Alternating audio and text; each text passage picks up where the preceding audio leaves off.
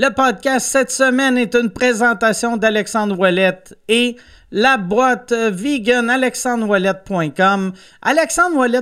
Est un courtier hypothécaire qui se spécialise dans la consolidation des dettes. Mettons, toi, tu as une hypothèque de 20 000 ou tu sais, tes cartes de crédit sont loadées, tu dois 8 000 sur ta Mastercard, 12 000 sur ta Visa, 7 000 sur ta American Express. Tu as une hypothèque, tu as, une hypothèque à un taux normal, mais tu as une deuxième hypothèque à, de 25 000 que tu payes 25, 20 de taux d'intérêt. Puis là, ça te stresse vu que tu te dis, Chris, on dirait la seule chose que je fais, c'est que je paye des intérêts, je baisse même pas mes dettes. Contacte alexandrewallet.com, il va t'aider. Il va utiliser l'équité que tu as sur ta maison pour consolider tes dettes à un taux beaucoup, beaucoup, beaucoup plus bas.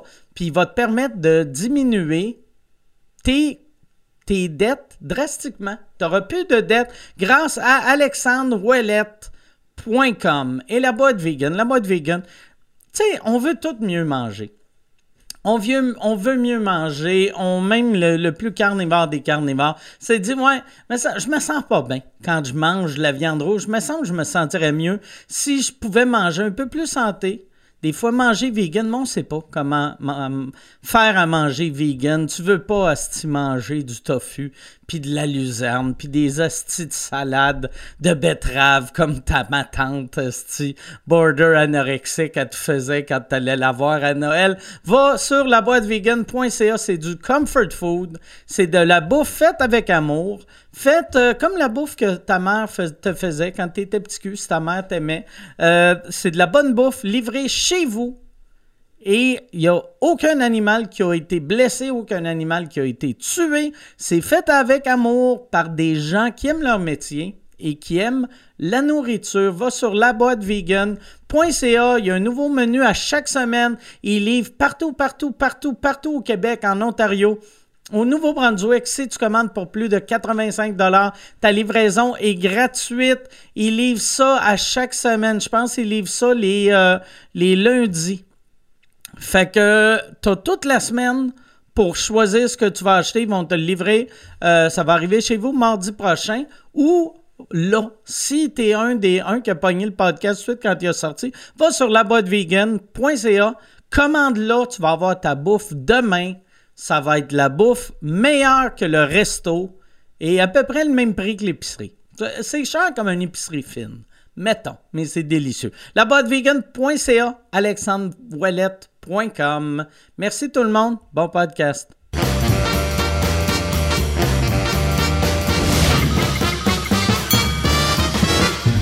En direct du Bordel Comedy Club à Montréal, voici Mike Ward sous écoute. Bonsoir! Salut tout le monde! Bienvenue à Mike Ward sous écoute. On a un gros show pour vous autres euh, ce soir. Moi, j'ai. Il euh, y, a, quoi que j'ai. Euh, souvent, le monde me demande, tu sais, quand t'es connu, tu, qu'est-ce que tu fais des journées que tu, tu te sens pas bien, tu? T'es de mauvaise humeur, tu sors-tu de chez vous? Puis moi, je sors jamais de chez nous quand je suis de mauvaise humeur, parce que je le sais comment que vous êtes, Calis. Que si je vais à quelque part, puis je suis un peu marabout, là, après, je vois ses réseaux sociaux. Ouais, Mike Ward, c'est un esti diva, il se prend pas de la merde. Fait que moi, quand ça va pas bien, je suis chez nous, mais euh, cette semaine, avant de raconter cette histoire-là, je tiens à m'excuser à, tout le staff de Tesla Boucherville parce que moi j'ai eu euh, j'ai eu un fuck avec euh, avec ma Tesla. Mon mon mon il y a une affaire qui s'appelle s'appelle le CV boot qui a pété. Je savais pas c'était quoi un CV boot, je l'ai vu. Mais il y, a, il y, a, quelque chose dans mon axle en arrière qui a pété. Fait que là, mon char, c'est comme j'avais un flat. Puis ça, c'était pas cool. Puis là, j'ai fait, OK, je vais, je vais retourner chez nous, googler c'est quoi le problème. Je suis retourné chez nous.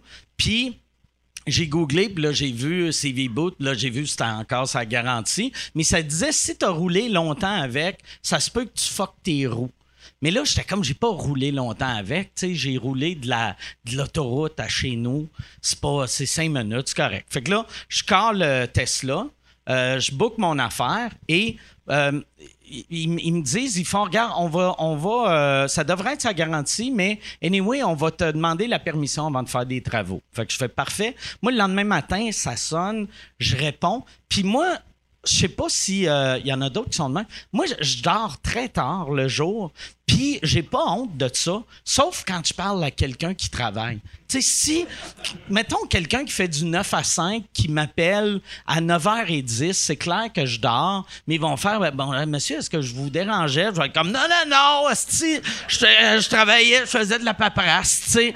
Je fais tout le temps comme si j'étais en train de travailler. Fait que là, il y a un gars, il appelle, moi je réveille, il est comme bonjour, euh, Monsieur Ward, désolé de vous réveiller. Puis je suis comme non, non, tu dormais pas, là.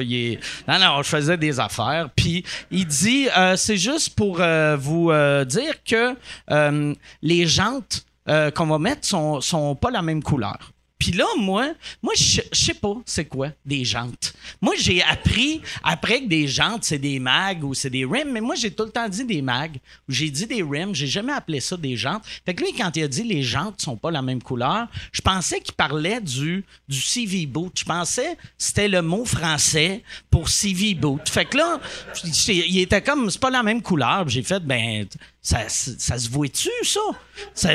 Le monde vont-tu voir que c'est pas la même couleur? Puis, tu sais, c'est les roues, là. Tu sais, fait que je pense que le monde va voir. C'est pas la même couleur, mais lui, il me répond juste, ça doit être la première fois que quelqu'un il demande, Hey, les mags, on les voit-tu? Fait que moi, je fais, ouais, on va-tu voir ça, qu'ils sont pas la même couleur? Puis il a juste fait, je pense que non. Puis je fais, OK, ben, OK. Euh, a dit, regarde, sinon, je peux, euh, je peux te les peinturer. Puis je fais, euh, je fais, OK, mais il va être prêt quand, c'est tes peintures? Puis il a dit, ben, dans deux semaines. Puis je fais, sinon, puis il dit, ben, sinon, euh, viens chercher ton char dans une demi-heure. Fait que je fais parfait, Chris. Puis je fais, c'est, c'est-tu sa garantie ou je vous dois de quoi? Puis il dit, inquiétez-vous pas, les, les, toutes les réparations ont été autorisées sur votre application. Puis là, je suis comme, qu'est-ce que je fais pendant que je dors, moi? Que j'accepte? Fait que là, je m'en vais voir mon application. Puis c'est ma blonde que, elle, elle a une application sur son téléphone aussi. Elle a, ils ont, écrit, à- ils nous ont écrit que il fallait changer mes mags, il fallait changer les pneus, puis il fallait changer quelque chose d'autre. Fait que mon esti de réparation gratuite me coûtait 4500 pièces. Puis là, j'étais comme tabarnak de calice. Asti, je vais je ah, ok, asti, je vais y aller. Puis là, je vais leur dire asti que je suis pas content. Puis j'étais comme pourquoi 4500 Puis là je check, puis là je vois changement de pneus. Puis je suis comme, c'est quoi? Puis c'est des pneus, changer mes pneus d'hiver pour d'autres pneus d'hiver, mais que, tu sais, je vais mettre mes pneus d'été dans neuf jours. Fait que là, j'étais comme calice. Fait que là, j'étais en tabarnak, j'arrive, puis je suis comme, OK, je chialerai pas, sinon je vais avoir de l'air d'une diva. Je vais accepter que je me suis fait fourrer. Au moins, je pars avec mon char. Et là, en arrivant, je vois un char qui ressemble au mien, Sauf il y a des roues, euh, des mags gris. Puis en arrière sont noirs, en avant sont gris, puis ça fait, tu sais, comme des fois le monde, tu sais, avec une vieille Civic 84, là, que, tu sais, la Civic est verte, mais la, porte, elle s'en calisse, elle est rouge. tu sais, ça... Fait que là, je suis comme, quel asti de colon met des mags une autre couleur sur une Tesla. Chris d'épais. Puis là, je regarde, puis je fais, mais pour vrai, Asti, c'est rare que Asti des Tesla, cette couleur-là. Puis là, je regarde, puis je suis comme, Chris, en plus, le gars, il a le même sac que moi sur le banc.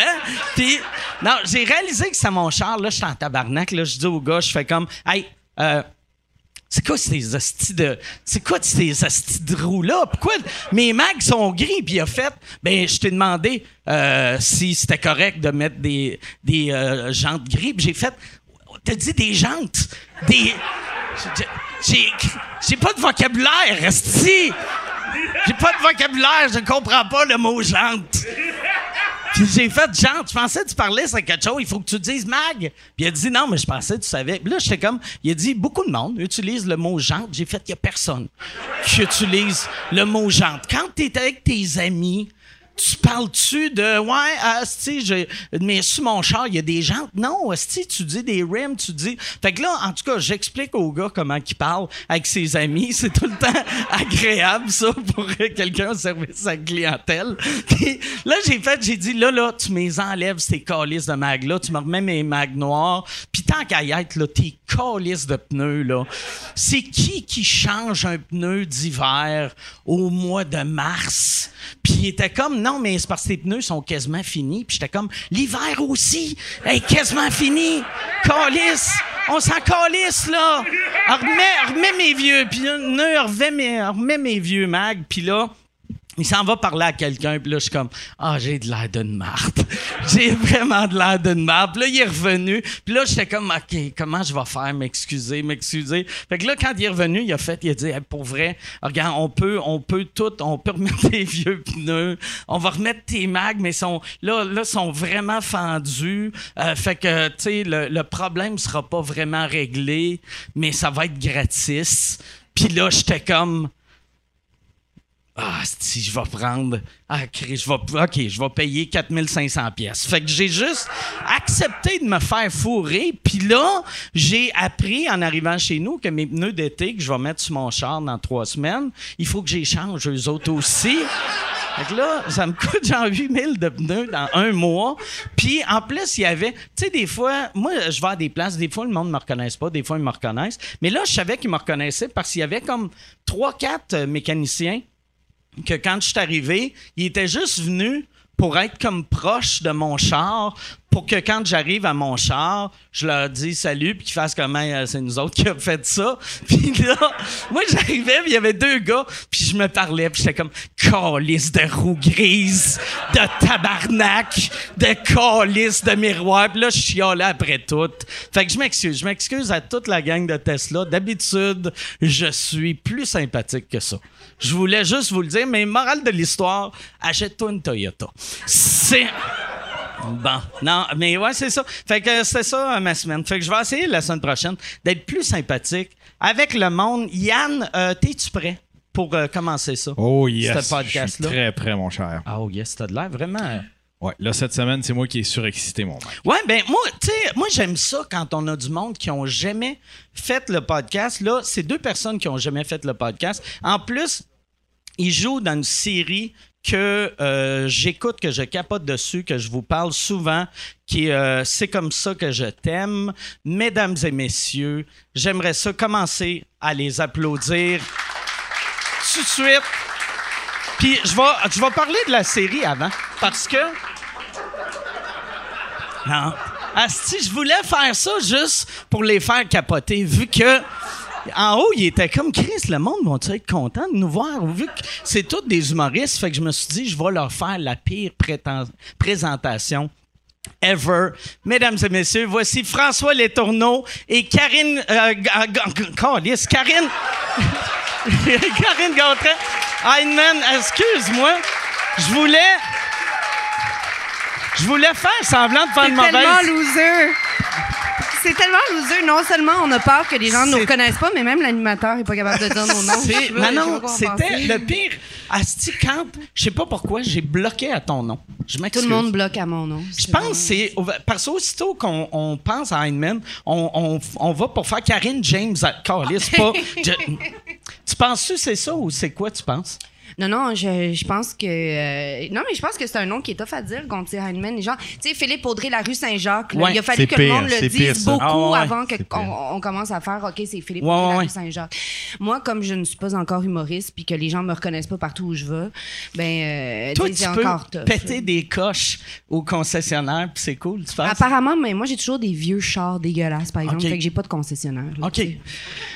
Ta, ta, porte, es-tu la même couleur que le reste de l'auto? Ouais, je peux me targuer de ça. il est quand même pas pire, ton char. Non, il, est très. Je veux dire, il est chaud, mon char. C'est juste qu'il est, quoi? vieux. Il est-tu chaud? Oui, il est, ah ouais, chaud. oui, oui, moi, je le trouve extrêmement sexy. Oui, c'est un 4x4. Euh, c'est un. Euh, euh, comment ça s'appelle? Non, je, je sais même pas. C'est un Nissan X-Trail, mais la, la, la, le, le, il y a comme différents modèles de Nissan X-Trail. Puis moi, j'ai comme le, top cool, là, avec un, toit ouvrant. Puis ça, tu sais. Mais c'est un 2006. OK. Mais il est en parfait état, là. Tu sais, je l'ai acheté à quelqu'un qui était mourant, qui avait j'avais fait 50 km. C'est vrai que c'est sexy comme ça. Mon char, il est sexy au bout. Je l'ai acheté de quelqu'un qui est mourant. non, c'est vrai, c'était quelqu'un qui allait pas bien du tout, qui était enfermé, qui était très seul aussi, apparemment. Je sais pas pourquoi je suis tout ça sur cette personne, mais. Mais ça, ça veut dire, si la personne t'a dit tout ça, t'étais la première personne à y parler depuis genre 8, 8 ans. C'est son pauvre neveu qui me l'a ah. vendu. Ah. Fait que, euh, je l'ai pas rencontré, le monsieur, il est décédé avant que j'ai le temps de le rencontrer. Ah, ouais. Comment ça marche, ça, quand t'achètes un auto de quelqu'un décédé? Ah, Ouais, non, mais j'allais dire, c'est parce que moi, j'ai, comme je m'y connais vraiment pas en char, puis je me suis souvent, souvent fait comme fourrer quand j'achetais des chars sur Kijiji et tout. Tu sais, comme moi, j'ai déjà acheté un char qui m'apparaissait comme étant neuf, puis j'ai su après qu'il était tout peinturé puis refait, mais qui était rouillé, percé de partout. Mais tu sais, comme une vieille régine, mais moi, je, je l'avais même pas fait inspecter parce que mon père, qui a fait comme s'il s'y connaissait beaucoup, il m'a dit non, non, ça, c'est un char écœurant, ma fille, achète ça. J'arrivais, c'est le plus vieux citron de l'année, tu sais il m'a duré un mois, je pense. Il m'a coûté cher. Fait que là, euh, depuis ce temps-là, j'ai rencontré un homme. Puis ça, c'est vraiment une histoire intéressante, mais il y a un gars à Montréal qui se spécialise dans, euh, dans l'achat la, et la vente de chars pour des gens comme moi qui ne s'y connaissent pas pantoute. Puis là, je suis pas la seule. Là, on pourrait penser que Jean-Philippe Vautier sait de quoi il parle quand il parle de chars, mettons, mais il sait pas lui aussi faire affaire avec ce gars-là. Puis ce gars-là, tu lui dis, c'est quoi ton budget? Fait que, mettons, tu dis, moi, c'est 1500 pièces ou comme toi, tu dis, mettons, c'est 150 000 pièces mon budget. Mais Rémi-Pierre Paquin, Rémi-Pierre Paquin, il fait affaire avec Non, mais là, on s'est passé le mot, là, il est devenu connu, tu ah comprends? oui, oui, oui, il s'est devenu une star dans le milieu, là. Puis lui, il achète, et, il vous trouve un char. Le meilleur char qu'il peut trouver en fonction de ton budget. OK. Mais lui, il est catégorique. C'est comme un autiste de l'automobile, OK? Il est vraiment catégorique sur les affaires que tu dois et il doit pas faire. Donc, c'est très facile. Autiste, quel niveau? Genre Louis T ou Rainman? C'est-tu... Tu sais, parce que un Louis Je dirais Louis T. Je dirais Louis T. OK, parfait. Mais, tu sais, comme, comme c'est un brain, c'est vraiment un gars qui connaît bien ses affaires tout, mais il est vraiment épeurant. Fait que, tu sais, mettons, mettons qu'il dit, dis-moi c'est quoi l'affaire la plus importante pour toi, puis là, mettons, je vais dire, ben, moi, je me fous de tout, mais la seule affaire qui compte vraiment pour moi, c'est que ce soit un 4x4. Puis là, il va faire, je t'arrête tout de suite, ça sera pas un 4x4. Puis là, je fais, mais pourquoi tu me poses la question? Pourquoi tu me demandes c'est quoi l'affaire la plus importante pour moi, si tu t'en calisses? Mais lui, c'est ça. C'est comme ça qu'il fonctionne. Puis là, il est catégorique. Mettons, il, fait... Tiens, je t'ai acheté un beau Bessic. Mais... Non, mais il fait, il, fait, Puis là, lui, il dit, mettons, faut pas que tu achètes des affaires automatiques, faut pas que tu aies de toit ouvrant, faut pas que tu aies des fenêtres automatiques, faut pas. Puis là, il te brise, là, il brise tous tes rêves en deux secondes. Puis tu lui donnes ton argent, puis il dit, je vais t'acheter un char avec ça. Puis là, tout le monde. Puis là, tu sais, Monia Chokri, elle a acheté un char avec lui aussi, elle a été traumatisée. Elle m'appelait tous les soirs, elle disait, là, Karine, j'ai peur de lui. Mais je disais, non, c'est normal, il est comme ça. Fait que lui, il m'a trouvé ce char-là. Des hosties de deal, puis c'est pas des citrons c'est pas des ce deal-là, un soir, il m'a appelé pendant la pandémie. Il était 8h moins 20 le soir. Un vendredi soir, j'avais du monde chez nous. Chut. C'était la pandémie. tu acheté? Je l'ai acheté 6 euh, 000. Mais il y avait, euh, il y avait 50 000 km. Il était vraiment comme en parfait état. C'était vraiment un, mourant pour vrai. J'ai payé ça, mes je suis tellement fait bourrer. Ah, ça va me prendre un autiste qui vient avec moi chez Tesla. Ben peut-être. Puis moi, je veux pas te, je veux pas te, je veux, pas te casser du sucre sur le dos, mais tout le monde sait c'est quoi des jantes là, je pense. Ah ouais? Non, mais euh, quand, quand, quand t'es endormi, quand t'es endormi, euh, ouais, peut-être que la part du monde le sait, mais moi, endormi, tu sais, jante, j'étais comme, jante. Tu sais, moi, moi en plus, je suis mauvais. Tu pensais à la jante féminine, genre? Non, mais pour vrai, je pensais, parce que la manière qu'il m'en parlait, il disait, je sais pas si le monde va remarquer, j'étais comme, ça doit être quelque chose, tu sais, ça doit être le, en arrière de la roue, ou tu sais, parce c'est rare, tu te dis, tu sais, l'agent, puis peut-être le monde le verront pas. C'est comme dire, tu sais, euh, ta, ta, porte est, bossée, mais tu sais, ça, tu sais, si t'es l'autre bord, ça se voit pas. Mais, mais s'ils te demandent si c'est correct que tes jantes soient d'une autre couleur, c'est, c'est quelque chose qu'on voit? Bien, c'est pour, pour ça que j'ai demandé, j'ai dit, on les voit-tu? Puis il a ah. dit, ah, pas tant. Ah, oui. Mais là, il s'est trompé un petit peu, par exemple. Ben, ouais, ouais. Puis après, il m'a dit, non, mais on, on va mettre, tu sais, t'as des petits caps noirs, on va les mettre dessus. Fait que là, moi, je pensais, c'était, il y avait un petit, tu sais, mais, tu sais, un un mag, c'est gros de même, puis le petit cap, il est gros de même. Fait que c'est juste ridicule. Écoute, ça te prend Richard. Il s'appelle ah Richard, Ça te prend Richard. Puis Richard, il adore faire ça. Puis c'est un passionné, puis il est vraiment bon pour vrai, tu sais. Puis, et, puis c'est ça, il va te dégoter la meilleure affaire euh, possible. Puis aime-tu ça? Tu penses que tu l'appelles l'autiste de l'auto? C'est sûr que non. mais non, mais je le fais avec beaucoup... Tu sais, je dis de bien des gens qui sont autistes. Ah pour moi, c'est comme une expression un peu... Euh, tu sais, je pourrais dire ça de François, mais je dirais pas ça Je suis un peu, en plus. Je suis un petit peu, moi, je pense. Mais je pense, tu sais, pour être un, bon auteur, euh, être sur le spectre de l'autisme, c'est sûr ça l'aide. C'est sûr ça l'aide parce que tu pognes comme une obsession. Tu sais, toi, en plus, là, la, série, tu l'écris à 100% celle-là. Ça te prend combien de temps écrire, euh, mettons, euh, c'est-tu plus tough écrire les cinq premiers épisodes que euh, la deuxième moitié de la saison? Oui, c'est, le début est le plus, plus difficile. OK. Ouais, ça me prend. Euh, euh, j'écris 10 heures de télé, ben, c'est 10 fois 43 minutes. ça, moi, ça me prend au moins un an écrire ça, même idéalement un an et demi. Puis je fais juste ça. Là. Puis tu penses juste à ça tout le temps, tout le temps. C'est ça, mon, mon, petit côté autiste, c'est que j'ai, je suis beaucoup dans, dans quand j'écris, je suis beaucoup dans ma tête, puis j'ai comme un monde. Euh, mais ça doit être comme ça, toi aussi, quand tu travailles sur tes affaires. On a comme un monde parallèle, puis on, euh, on passe plus de temps dans ce monde parallèle-là que dans la, vraie vie. Là, quand on travaille, euh, moi, je vais à mon bureau, puis j'essaie d'être là toute la journée. Tu sais, comme là, écrire. La, la, la, première saison, tu l'avais écrit avant la COVID? Oui. puis vous avez. Est-ce que vous avez tourné pendant la. Euh, la première saison est sortie pendant la COVID. Elle est hein? sortie juste avant. Juste avant que, la, pandémie commence. Fait que là, la deuxième saison, il faut l'écrire.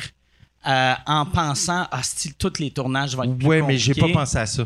Non, parce que je savais que j'avais un an pour l'écrire, puis je me disais, j'avais l'espoir que ça finisse un jour. Fait que je me suis dit, ah, je pense pas à ça. Mais j'avoue que je me suis un peu censuré. Il on dirait que dans la saison 2, il y a moins de scènes de sexualité. Il y a moins de scènes de. Puis, je pense que c'était comme inconscient. Je me suis dit, je peux pas, on, va pas euh, écrire, je vais pas écrire trop de scènes de, de rapprochement. Oui, puis on avait assouvi déjà tous nos fantasmes à la première saison. On avait fait une orgie dans la, première saison. Il y a aucun personnage dans cette série-là qui est fidèle. Tu sais, il y a tout le monde est en couple, mais tout le monde est euh, dans des couples que ça va entre horriblement mal à mal, tu sais. Puis, euh, ouais, c'est vrai, il n'y a, aucun personnage de. ben, surtout dans la deuxième saison, euh, ça va mal. les, les, couples sont pas très heureux. Puis même qu'ils vont se donner la permission. Euh, est-ce que vous connaissez la série? Avez-vous Est-ce que vous savez, on est qui? Par applaudissement, avez-vous vu? Ok, ok. Parce qu'on avait peur, c'est vrai, tu l'as dit, on avait peur que vous que vous ne connaissiez pas. on n'est pas des humoristes. de notre présence. c'est pas Mathieu Pepeux, ça.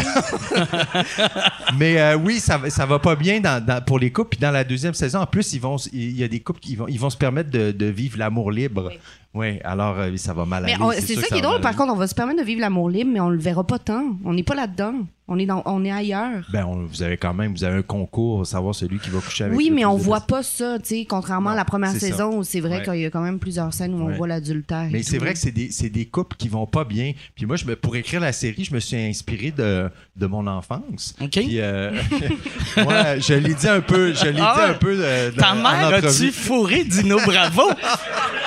non, pas du tout, pas du tout. Non, non, non. Non, c'est juste, il y, a une base de vérité. Mes parents, mon père était un ancien curé. Il a ah, rencontré ma mère. Ma mère était super féministe, tu sais, vraiment euh, une intellectuelle, euh, tu sais, qui, avait des ambitions professionnelles. Donc, c'est comme, euh, tu sais, des fois, c'est des relations, l'amour devient intense. C'est des gens très, très différents qui pendant deux ans vont vivre l'amour fou, mais après ça, ça va être plus, euh, plus dur. Fait que mes parents, quand j'étais petit, euh, mes parents se chicanaient beaucoup. C'était un couple qui, avait un peu de difficulté. Puis, euh, puis, puis c'est ça, je me suis inspiré un peu de ça. Puis je m'inspire aussi de ma vie pour écrire la, série parce que maintenant j'ai l'âge de mes parents. Puis tu sais, moi je suis en couple depuis longtemps avec ma blonde. Puis tu sais, on a vécu des difficultés aussi. Puis donc c'est une série où je peux, qui est le fun à écrire parce que je peux m'inspirer à la fois d'aller chercher mes souvenirs d'enfance, puis aussi euh, ma vie ben, de, d'homme de 45. Dans, dans, dans deuxième saison, je me rappelle plus, il y a encore un nom de lutteur Gilles de Fiche Poisson. Gilles de Fiche On l'a pas encore vu, hein? On va le voir. Gilles de Fiche Poisson. Il est impressionnant. Première, première saison, c'est Dino Bravo. Ça, euh, tu sais, l'idée de base, c'était basé sur un vrai euh, sur des vrais criminels à base? Non, pas du tout. Aucunement? J'ai inventé ça au début. Ah, je dis que c'est inspiré d'une histoire vraie, pas du tout. J'ai tout inventé. Il n'y a rien de vrai. Fait rien de vrai. comment... comme, comment t'as comment t'as, as choisi Dino Bravo? Est-ce que tu t'es dit... C'est mon lutteur préféré. C'est ça, j'ai, j'ai, mis plein d'affaires dans, dans l'histoire, des, des, souvenirs d'enfance ou des choses que j'aimais. Euh, Dino Bravo, c'était mon lutteur préféré. Le slip and slide, ça, slip ça and vient slide, je rêvais, je rêvais d'en avoir un, j'en ai jamais eu. Ah ouais? Euh, ah non, il y a plein d'affaires. Euh, Gilles ah, le fiche poisson aussi. La euh, cocaïne. Ouais. ouais. Il y a... c'est vrai qu'il y a beaucoup, beaucoup, beaucoup de coke. oui, il y en a beaucoup. Hey! Si tu veux annoncer sur Mike Ward sous écoute, envoie un email à info à commercial agence2b.com. Info à commercial agence2b.com. C'est euh, c'est ça, c'est ça, c'est ça la pub, Yann. C'est ça la pub, regarde ça. De retour, de retour au podcast que vous écoutiez. Et juste pour être sûr qu'il y ait une belle transition. OK. J'aime. Ah ouais. J'aime que quand dans la deuxième saison, quand ton, ton, personnage montre à une madame comment. Ah, ça, est-ce que c'est comme une, c'est une pilule? Ouais, c'est comme une pilule. c'est comme une pilule. Il va faire une petite clé. Oui, il y, a beaucoup de. Micheline, euh, Micheline, aime beaucoup la cocaïne. dans, dans, la, dans, la, saison 2, ça. Ouais. Ben, ça devient même son métier. Hein. Ouais, ouais, ouais. Elle devient. Euh, comment on dit ça? Elle devient. Euh, euh, comment on dit pour le vin, sommelière, sommelière de la cocaïne. C'est une sommelière de coke. Mais c'est le fun, c'est tous des personnages qui, qui se permettent. Euh, puis tu sais, je pense que ce qui, a, ce qui a expliqué peut-être le succès de la première saison aussi, c'est que tu sais, la, la série est sortie puis on était en confinement.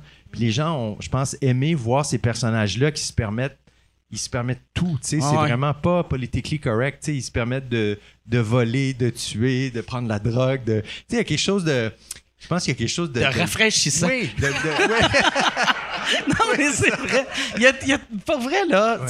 Ça fait du bien regarder euh, la série. C'est vraiment bien fait. Le, le, le, casting, il est écœurant. La réalisation, le jeu, tout est parfait. C'est vraiment bon. Je ne sais pas si les gens savent, mais euh, euh, Mike, je ne sais pas si vous connaissez Série Noire, mais c'est la série que j'ai fait avant. Et Mike aurait pu jouer dans Série Noire. On lui avait offert le rôle de Marc Arcan. Ouais, ça là. C'est vrai? C'est... Oh, te l'avais-tu offert? Ben, on, avait pensé à toi. On, tellement un gros coup. On me l'avait euh, offert, mais je savais pas si c'était un, un, offre ou un screen test. Puis là, tu sais, je me souviens plus. En tout cas, on avait vraiment pensé à toi. On t'avait dit, je pense. J'avais tellement aimé, j'aimais tellement ce que vous faisiez que j'avais fait je vais scraper ça. puis quand j'ai vu, tu sais, euh, ce que c'est Marc Beaupré son nom? Oui. Ah oui, il, incroyable. est hallucinant là. Tu sais, j'aurais, pour vrai là, il fallait que ça soit lui. Mais t'as pas, est-ce que tu as avoir des offres pour jouer des fois? Ça As-tu joué des fois J'ai joué dans une coupe d'affaires, mais moi je, euh, je, joue surtout dans des mauvais projets.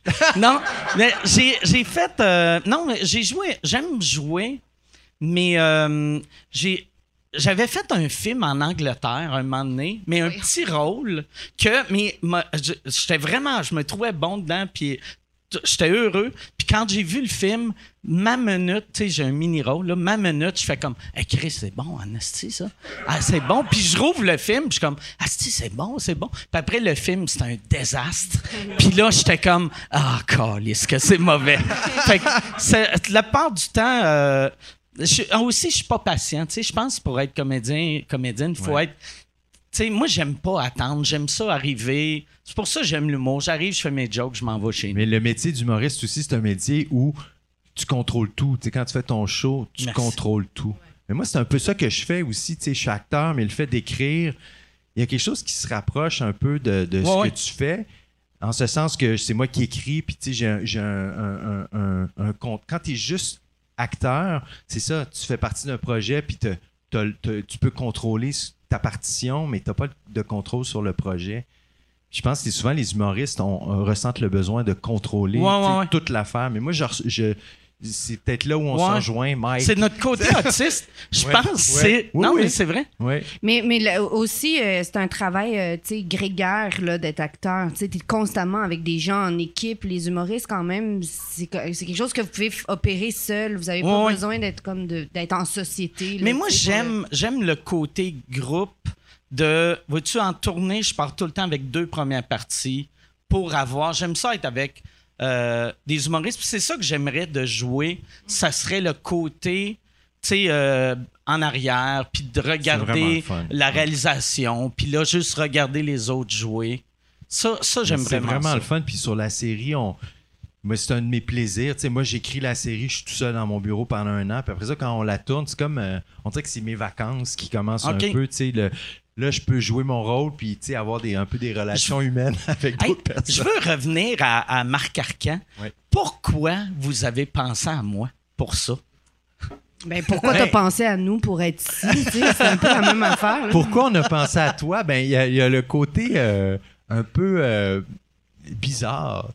Bizarre, euh, aussi dangereux. Il y a quelque chose de dangereux chez toi.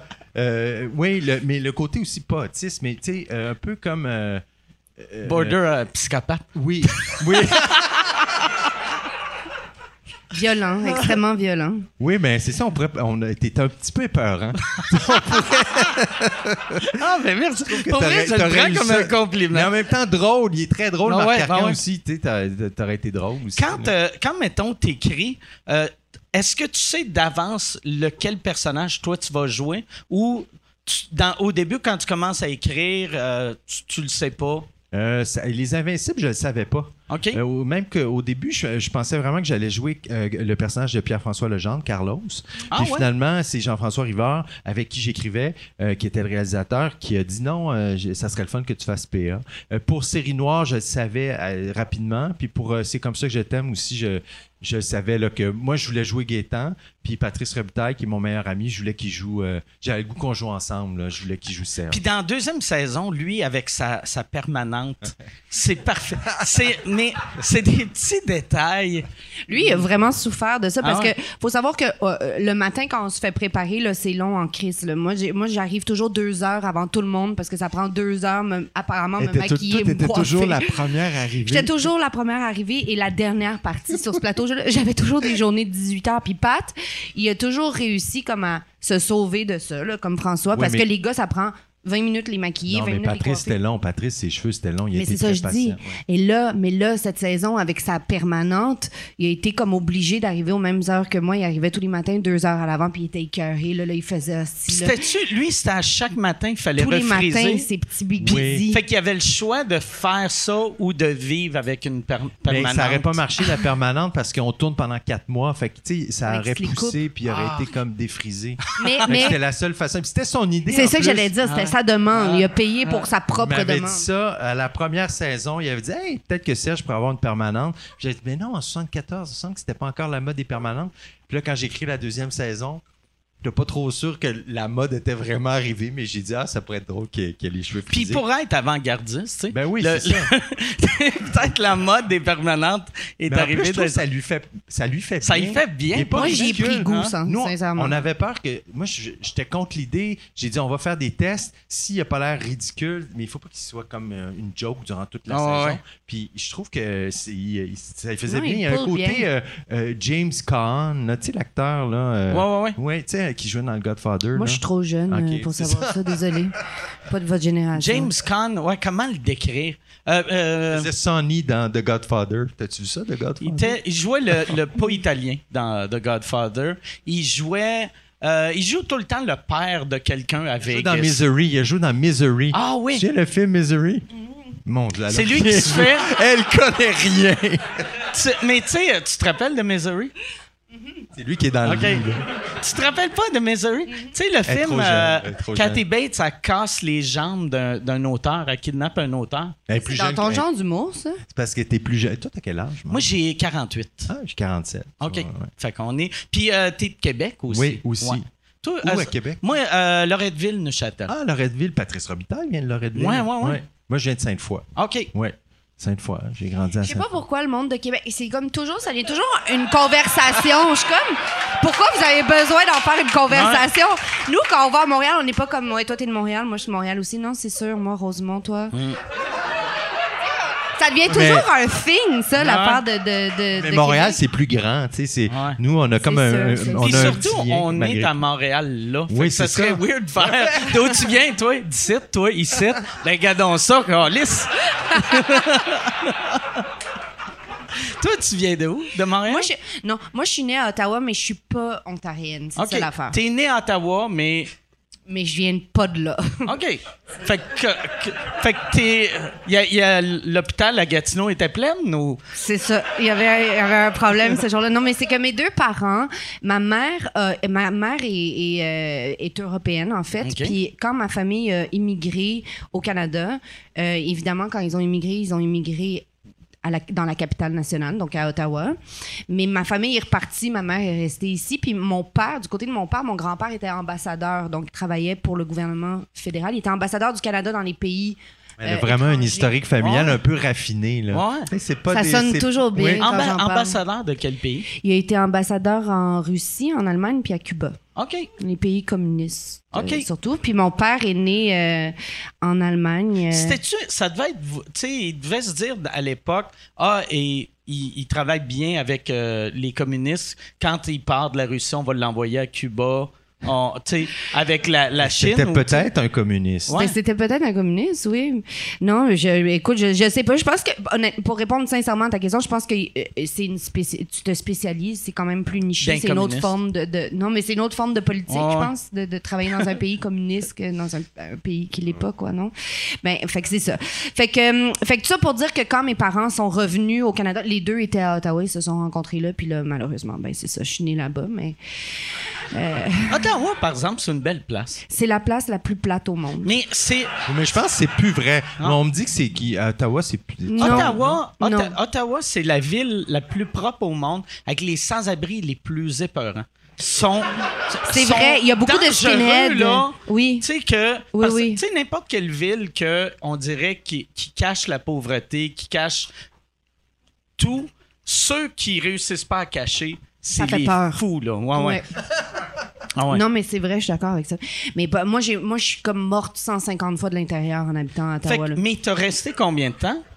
Je suis restée euh, 14 ans. Fait que longtemps pour quelqu'un qui dit. Toute mon identité, malheureusement, a été euh, forgée là-bas, mais j'ai dû me refaire quand je suis arrivée à Montréal. je dis toujours que c'est comme une deuxième naissance, sans blague. J'ai toujours, j'ai vraiment ce sentiment profond d'être, d'avoir comme, d'être rené. Ça se dit ça, d'être rené? En tout cas, vous comprenez, d'être, d'être. René Angéline, genre. D'être René Angéline. non, mais d'être René quand je suis arrivée euh, à Montréal. Culturellement parlant, c'est mon identité. Toi, quand ici. t'es arrivé à 14 ans, t'avais-tu l'accent franco-ontarien comme Paige Beaulieu? Euh, pas, euh, pas autant que Kate, mais, euh, mais oui, j'avais quand même. Mais c'est que Ah oui, moi, c'est mais, Kate. Moi, j'ai dit Cage. t'as dit Paige, t'as dit j'ai- t'as pas dit Cage, pas en OK, tout. OK. T'as dit Pa- oui, Paige Beaulieu. C'est Ouais, drôle que pour toi, ça soit une personne, Paige Ouais. Beaulieu. C'est vraiment, vous savez, c'est qui? C'est un personnage de Cat Levac, là, Paige Beaulieu. Oui, oui, de non, c'est ça. Mais c'était ouais, c'était son personnage euh, franco-ontarien. Ouais, ouais. Mais elle est franco-ontarienne, en Ouais. fait, euh, Catherine. Mais, mais euh, non, mais moi, pa- parce que mes parents étaient européens, mes parents avaient un accent français. Ma mère est française, elle a un accent français. Fait que moi, j'étais vraiment prise entre les deux. là. J'étais comme un petit peu comme ça, tu sais, mais aussi un petit peu comme ça. Fait que ouais. j'étais comme. euh, j'avais, j'ai- ça a été long avant que je comprenne c'était quoi mon accent à moi. Ça, j'aime ça. Mais n'importe qui qui vient de, qui a des parents qui viennent d'un autre pays, si t'aimes pas la place que t'es, automatiquement, tu t'identifies à la place que tes parents vivent. Tu sais, comme Ouais. mettons, si tes, tes parents sont italiens, puis t'aimes Montréal, tu te considères comme Montréalais. Mais si t'aimes pas Montréal, C'est tu te vraiment une porte de considères sortie. comme, euh, c'est ouais, ça. comme ceux qui ont un dixième, euh, tu sais, mettons grec, je suis comme, comme Ouais. t'es pas grec, arrête de Ouais. dire que t'es grec. Moi, j'arrête pas de dire je suis euh, irlandais. Puis pour vrai, la seule, chose- seule chose que j'ai, c'est que je suis un alcoolique. c'est. Mais à, à part de ça, je suis comme fuck off. Ben, santé. Puis t'es arrivé à, à 14 ans avec... 14, 15 ans, ouais.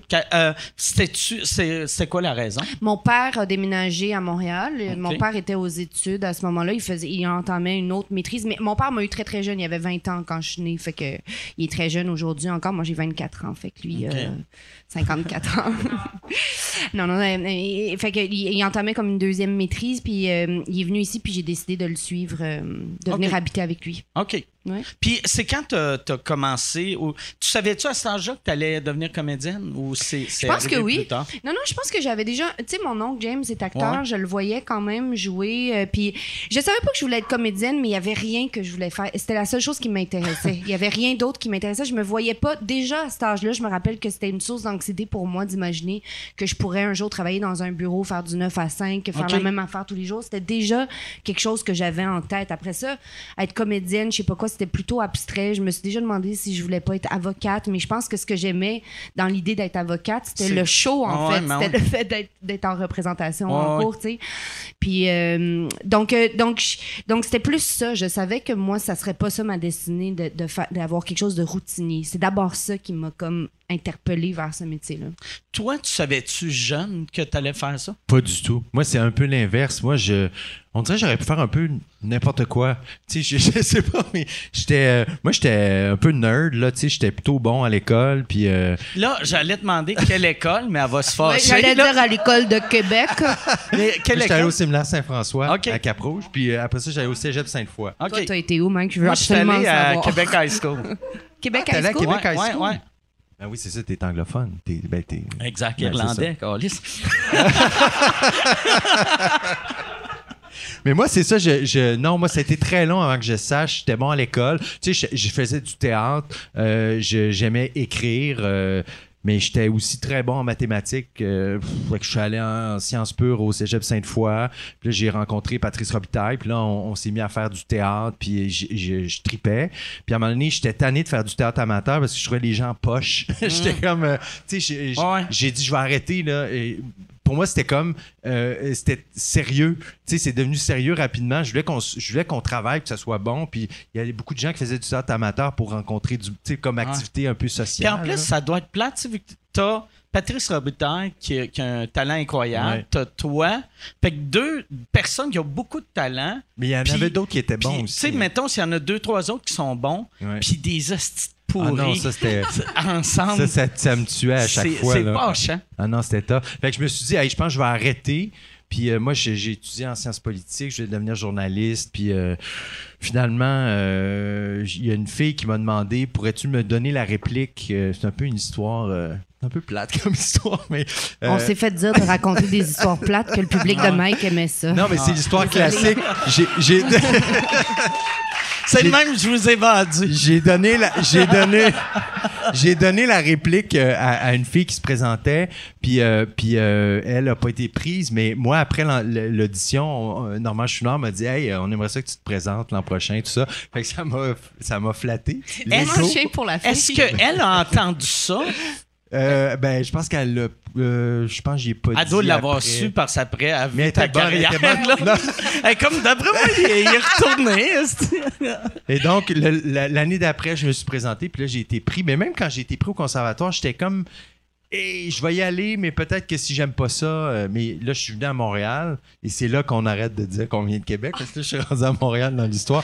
Puis, euh, puis euh, j'ai tripé, tu sais, juste d'être à Montréal, de, de, de, tu sais, de, de rencontrer plein de monde, d'être au conservatoire. De, c'était tellement une coupure avec ma vie d'a- d'avant. Tu sais, je pouvais pas. euh, je pouvais pas retourner en arrière. Fait que j'ai- Est-ce que tu as le même sentiment que moi par rapport à Que Ottawa? t'as eu Que- Ottawa? Ben, est-ce que tu as le sentiment d'être mort 150 fois à Québec? Non, à non, moi, je, peux- non. Moi je, je retourne à Québec avec beaucoup de plaisir. Je, je suis pas méprisant, moi. Je suis pas. non, mais je- moi, j'aime beaucoup, j'aime Québec, mais Ah. j'avoue que pour le métier que je fais, je trouve ça le plus fun d'être à Montréal. Ouais. Mais quand je retourne à Québec, j'ai vraiment euh, j'ai du plaisir. Puis des fois, je me dis même, quand je vais être vieux, peut-être que je vais retourner à Québec. C'est comme euh, euh, la retraite à Québec, je sais pas. Peut-être. Tes parents sont encore vivants? Euh, mon père est mort euh, l'an dernier. OK. Puis Ah, ma mère est ma mère est toujours euh, À Québec. Ouais, elle est toujours. Non, elle est à, elle est à Chicoutimi. Excuse. là, Ouais, elle était à Chicoutimi, elle, était prof à l'université là-bas à un moment donné. Quand mes parents sont séparés, je vous ai dit que mes parents, ça allait pas bien. Ils se sont séparés. Puis, euh, puis euh, ma mère est allée vivre à, Chicoutimi. Y avait-tu, euh, quand ils se sont séparés, vu que ton père c'est un ancien curé, y a-tu une passe, lui, qui s'est dit je retourne à l'église ou. Ah, pas du tout. Non, non. ça a été, là, mon père, ça a été une coupure, là radical. T'sais, il nous a jamais parlé de Jésus. On n'est jamais allé à l'église. Ça a été vraiment. Ah, c'est tellement étrange. Oui, c'est Mais, c'est hot. Je trouve ça beau. Tu rencontrer ma mère, puis bon, ça, ça n'a pas fonctionné. Mais est-ce qu'il a perdu la foi?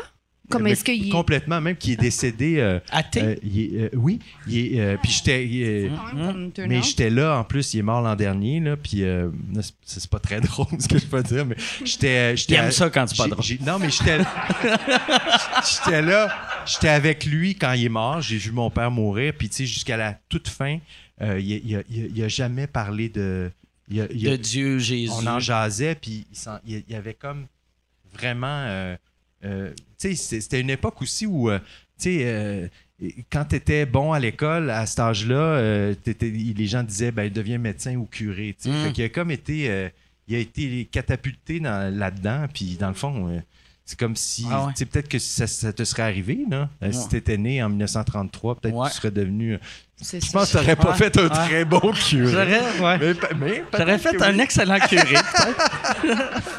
mais ouais, c'est weird de c'est comment la c'est le fun de la manière que la société a changé rapidement. Il y a encore mille affaires qu'il faut changer là, mais tu sais qu'à l'époque que c'était pas c'était pas ton père qui choisissait qu'est-ce qu'il allait faire, c'est encore pire pour les femmes là, tu sais. Moi ma blonde euh, à mon âge, puis quand elle était jeune, sa mère disait toi tu vas être euh, comptable ou secrétaire, tu sais qui est un mix weird là, tu sais.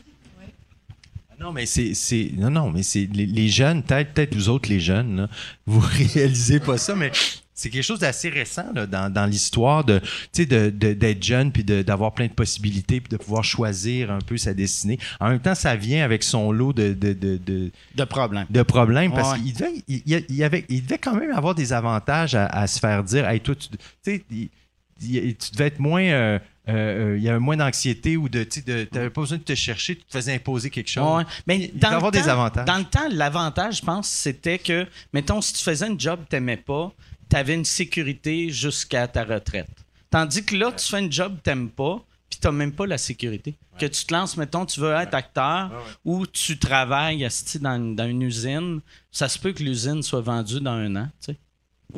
Mais quand même, aujourd'hui, on, grandit avec l'idée que tout est possible. C'est juste ça, juste de grandir dans un environnement euh, aussi ouvert que celui-là, que de se dire qu'il n'y a pas de limite à ce que tu peux vouloir ou faire. Juste ça, ça doit être l'impact doit être immense sur la culture. Ça doit être, ça doit être fâchant pour des vieux créatifs qui ont jamais rien fait. Tu sais, mettons. c'est qui ça, les vieux créatifs qui n'ont jamais rien fait? Tu sais, quelqu'un, on va dire, de 80 ans, que, euh, qui voulait écrire de la poésie ou il voulait écrire, euh, à l'époque, il y avait des films ou whatever, puis que non, euh, tu sais, les artistes, c'est, c'est pas une job sérieuse, moi, je vais travailler dans un bureau. Puis là, à la fin de leur vie, ils réalisent Ah non, j'aurais dû moi, j'ai tout le temps eu peur de ça. Moi, c'est la seule raison que je me suis lancé en humour. C'est que je savais que je voulais faire ça, mais j'avais pas la confiance. Puis je me suis dit, je veux pas être sur mon lit de mort en train de me dire ah si j'aurais dû. Oui, puis d'après moi c'est encore le même euh, c'est la même réflexion que les gens ont aujourd'hui parce que ça c'est attribué au fait que peu de gens c'est pas une affaire d'époque, c'est une affaire de, c'est la réalité là. Il y a peu de gens qui réussissent à vivre de leur art. Quand tu mm. deviens peintre, quand tu deviens humoriste, quand tu deviens, c'est quoi le pourcentage, quoi le pourcentage d'humoristes qui vivent de leur Il y en a vraiment pas. Tu sais, puis l'humour, euh, on est un des un des domaines euh, artistiques qui a, le plus d'argent, mais la part du monde ne font pas d'argent. Tu sais, quand tu regardes le, le site de l'école de l'humour, ils disent 92% font de l'argent avec l'humour, mais ils utilisent le terme font de l'argent ou tu sais ils utilisent un terme genre pas vivre de ça. Tu sais genre ça ça veut dire si tu fais un show ou quatre ans. Ouais, c'est ça. Mais il me semble que les statistiques Ça doit être en bas de 10 Mais il me semble que les statistiques chez les comédiens c'est 4% 4% apparemment du bottin UDA qui réussirait à bien vivre, là, à vivre correctement, convenablement de ce métier-là. C'est pas beaucoup. Fait que ça, c'est, d'après moi, c'est quelque chose qui existe encore. Là. Moi, j'en ai Ouais. des amis qui sont hyper talentueux, qui travaillent pas, Chris. C'est bad trippant. Ouais. Il n'y a rien de pire, moi je trouve. Ben, il n'y a rien de pire. C'est pas vrai, là, il y a plein d'affaires pires. Mais ce, ce qui est plate, c'est quand tu es connu et pauvre. Ça, là, il n'y a rien de pire que moi j'ai vécu que quand tu te fais reconnaître puis tu es dans une passe que tu Toi, pas. t'as une vécu scène. ça? T'as Moi, j'ai- connu et pauvre? J'ai vécu ça, euh, genre une petite période des années 2000, que j'étais pauvre, puis que je me faisais reconnaître. Puis là, tu sais, j'étais à l'épicerie avec mon, mon RC Cola diète, vu que le Coke diète était trop cher. Puis là, tu te fais reconnaître. Puis, hey, ça, ça va bien tes affaires. Puis t'es comme, ben ouais, ça, ça, roule, là, tu sais. Ouais, mais il te reste au moins ça. Imagine Ouais. si tu tombais dans l'oubli après avoir été connu. Tu serais, Ouais. Ça serait comme la déchéance. Vous avez vu, vous, vous connaissez le film La Moustache? C'est tellement Non. une drôle d'analogie que je vais faire, mais c'est un. Tu connais pas, euh, c'est nos films, on connaît pas les tiens.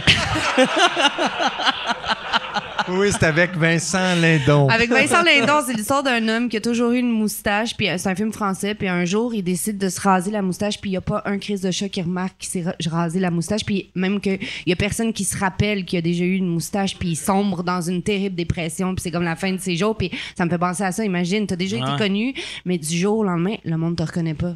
T'imagines, tu travailles plus, t'as pas d'argent, puis t'es Mm. es comme pourri dans l'oubli des gens.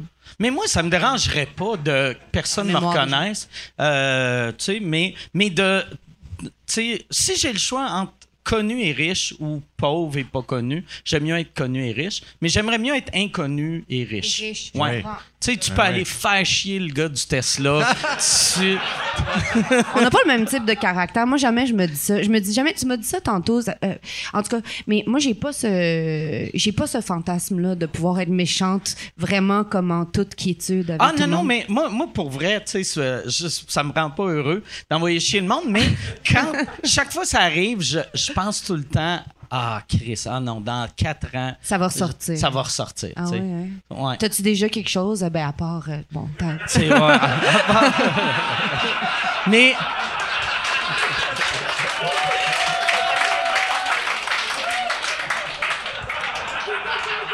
Non, moi, j'ai rien.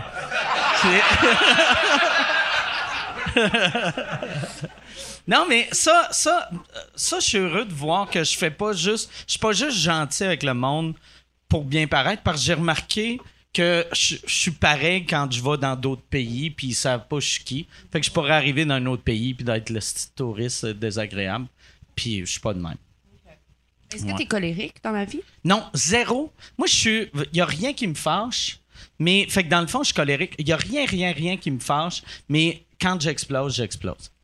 Mais c'est les pires, c'est les pires, ça. Ouais, ouais. Ceux qui explosent pas souvent, mais Ouais. lorsqu'ils explosent. Mais sauf, je, je- vu que je le sais que je suis de même, je, je m'assure d'être seul dans une pièce. Tu sais, comme je, je, vais, je vais aller dans le sous-sol crier, puis après, je, ref- je, ref- je me fais des crêpes. Tu sais, ou. La vie continue, Ah, la quoi. vie continue. Non, mais tu sais, euh, je suis vraiment pas. Il y a rien qui me fâche. Tu sais, euh, je suis dur à, à faire fâcher. De- mais quand je me fâche, je me fâche vraiment. Toi, t'es comment? Moi, je pense pas que je sois colérique, non. Je pense T'es que j'ai. zéro du- colérique. Non. Elle est tel- sur un plateau, elle est tellement sweet.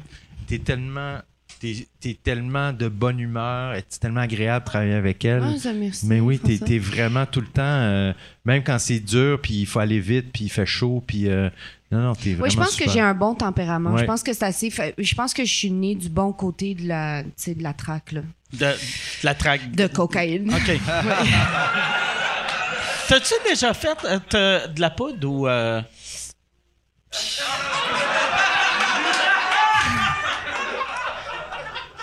Non, mais je sais pas s'il faut faire comme. Tu sais, tu sais, Chris, euh, il faut que je fasse. Moi, moi j'en ai, je vais changer de sujet. moi, j'en ai jamais fait. Et dans la saison 2, mon personnage doit en faire. Et j'étais, Patrice et moi, Patrice Robitaille et moi, on était incapables. Il fallait comme sniffer que c'était comme de la, c'était de la fausse, c'était pas de la vraie drogue, c'était de la vitamine. Puis on n'était pas capable de, de s'enligner comme faut. On essayait, puis à chaque fois, on, on respirait C'était obligé de changer C'est les plans. difficile, c'est C'est difficile. de la vitamine. Oui. C'est de la vitamine B. C'est pas- euh, Ça, c'est pas dangereux si t'en Ben, prends ça, trop. mais ça fait mal. La fois que je l'ai eu, là, ça m'a brûlé. ça, ça me fait vraiment mal. C'est vraiment difficile. Mais, euh, mais euh, non. Mais tu- je vais changer de sujet encore plus. Moi, je suis pas colérique non plus. Puis, euh, mais je me, je me. Fait que là, j'ai un mais je me un grave problème de poudre. Puis. Non, non. Non, je fais des blagues. Mais moi, je suis pas colérique. Puis, euh, mais je me défoule dans l'écriture. L'écriture, pour moi, c'est vraiment. euh, C'est vrai qu'on dirait que j'ai un sombre passé. ben non. Ben non, pas du Mais non, j'ai jamais fait Non, non. de poudre, franchement. Non, non, non, mais. Non, tu sais, moi. p- Non, tu peux en. f- Tu sais. Oui, on peut, Ouais, on, on- peut. ouais, exact. Ouais. Moi, je me sentais mal. Je chantais comme si ma question, c'était du jugement. Non, je me suis juste demandé, est-ce que cette question-là, tu sais, on disait tantôt, s'il y a une question que tu veux pas répondre, réponds-y pas. OK. OK. J'ai, j'ai pas répondu, mais Non, donc, est-ce, que, ultimement... est-ce que dans le milieu de l'humour, est-ce qu'il y a beaucoup de, de drogue? Est-ce qu'il y a, y comme. euh, Ça va par vague. Ah oui. Il y a eu, euh, mettons, euh, moi, à l'époque, j'ai commencé, euh, c'était une époque qu'on buvait beaucoup. Après, il y a eu une période bien, bien straight. Après, il y a eu une période qui avait beaucoup d'alcool, beaucoup de coke. Euh, mettons, de- il y a cinq ans, tous les jeunes humoristes commençaient. Ben, ouais, pas tous, c'est il y en a à la mode beaucoup. il y avait beaucoup de coke, beaucoup. Tu sais, moi, j'étais comme, mais on crée ça. Tu sais, je pensais, dans ma tête, la coke, c'était une drogue des années 90 tu sais, ou 80. Puis c'était revenu fort. Ouais. Puis là, j'ai un feeling que c'est reparti, tu sais, à, à C'est cause... quelque chose qui vient avec l'argent puis le succès. Tu sais, c'est interrelié? Ou en tout cas avec l'argent, avec le fait d'avoir de l'argent, tu sais, la possibilité de. Parce que ça coûte cher Ouais. de faire de la drogue, tu sais. Moi, par exemple, tu sais, pour l'humour, je trouve la coke, ça va, ça fit pas bien, tu sais, vu que ça, ça te rend trop speedé, Stressé. stressé. Puis je trouve l'humour, en tout cas, les humoristes que moi j'aime, faut avoir un écoute, faut avoir un bon timing. Puis si tu prends quelque chose qui affecte ton timing, c'est pas bon. Ouais. Tu sais, même l'alcool, moi je bois sur scène. Puis euh, euh, à l'époque que je buvais euh, des rum and coke, je pouvais pas prendre du rhum sur scène vu que mon cerveau il est comme lent. Mais de la vodka, je suis en feu. tu sais. C'est Ouais. intéressant. T'imagines-tu Ouais. si nous, on, on buvait tout le temps de la vodka Ah sur le plateau? Eh non, c'est pas possible. Moi, j'ai joué une fois dans une pièce de théâtre, c'est un théâtre d'été. Euh, puis euh, j'avais pris, euh, c'était un show, c'était avec Steve Laplante. Hmm. Puis j'avais bu quatre bières dans l'après-midi. Puis j'ai joué la pièce un cauchemar. Ah ouais? Un cauchemar. Vraiment, tu peux pas jouer. J'avais l'impression d'être à côté, tout le temps Ouais. comme en retard, tout le temps à côté de moi-même. C'était, c'est pas à Mais je pense que c'est aussi quand tu joues, tu sais, quand, quand tu fais du stand-up, tu sais, vu que tu es tout seul sur scène, si tu changes les affaires, tu Ouais. fuck rien. Ouais, ouais. Si tu oublies un bout, personne ne remarque. Ouais, puis Mais- t'impactes personne. Mais dans une pas de- pièce, si tu oublies un bout, tu sais, c'est un, Un peu pour les you, c'est un autres. là. Ouais. Les vieux, ils devaient en avoir. Par exemple, j'ai l'impression, tu sais, la génération, Ah, ben oui. Tu sais, années 80, années 70, Ben, Il y a plein soixante, coquet, oui. puis, euh, Janine Suto, puis euh, euh, Jean Janine Duceppe. Non, mais c'est vrai, c'est vrai. Elle était vraiment sa poudre, sa Janine, là. poudre. Oui, Ah, non, Christ. pas sur la poudre, mais sur, il buvait, il buvait. Ah ouais. là. Tu sais, moi, j'ai j'ai entendu des, René Richard C qui joue dans la série. Il nous a raconté plein d'anecdotes. Il connaît plein d'anecdotes euh, du théâtre des années 60 puis 70. Puis il y avait vraiment une période où les, comédiens étaient chauds sur scène. C'était vraiment... euh, euh, Oui, oui, c'était pas la même chose qu'aujourd'hui. là. Moi, j'avais une pas prof tous les de comédiens, là, mais ouais. c'était- c'était vraiment plus, euh, Mais plus wild job, que maintenant. Tu sais, comme le théâtre ou le stand-up, qui attire. Tu sais, vu qu'après chaque show, tu fais la fête. Puis après un moment donné, tu sais, la fête, tu perds le contrôle. Puis là, tu fais la fête quand le monde arrive. Puis là, après cinq ans, t'es juste un désastre. Hey, Mais je, peux, je peux-tu avoir un vodka Coke Diet? Est-ce que je peux avoir une euh, paille, s'il vous plaît? J'ai de la misère à boire avec les glaçons. C'est vraiment une des pires choses Ah au ouais? monde. Ça, ça te fait mal aux dents ou. euh, J'ai, j'ai- j'ai de la misère. J'ai l'impression que ça me... Non, Ok. c'est juste un manque de dextérité chance, de la t'as bouche. pas, mais t'es à jeun, là. Mais il y a une affaire ici, tu sais, vu qu'il y a des petits bâtons en Ouais, bois. Oui, mais je savais de me poker l'œil. Ah, mais il y a bien du monde qu'ils font comme. Puis ils font comme si c'était une paille. C'est l'affaire qui me fait rire, là. Hey, moi, j'ai bon. une question pour toi. Quand tu fais, tes, disons, tu fais un spectacle, là, Ouais. puis tu- là, c'est vraiment un show devant plein de monde. Tu n'es pas en train de roder quelque chose.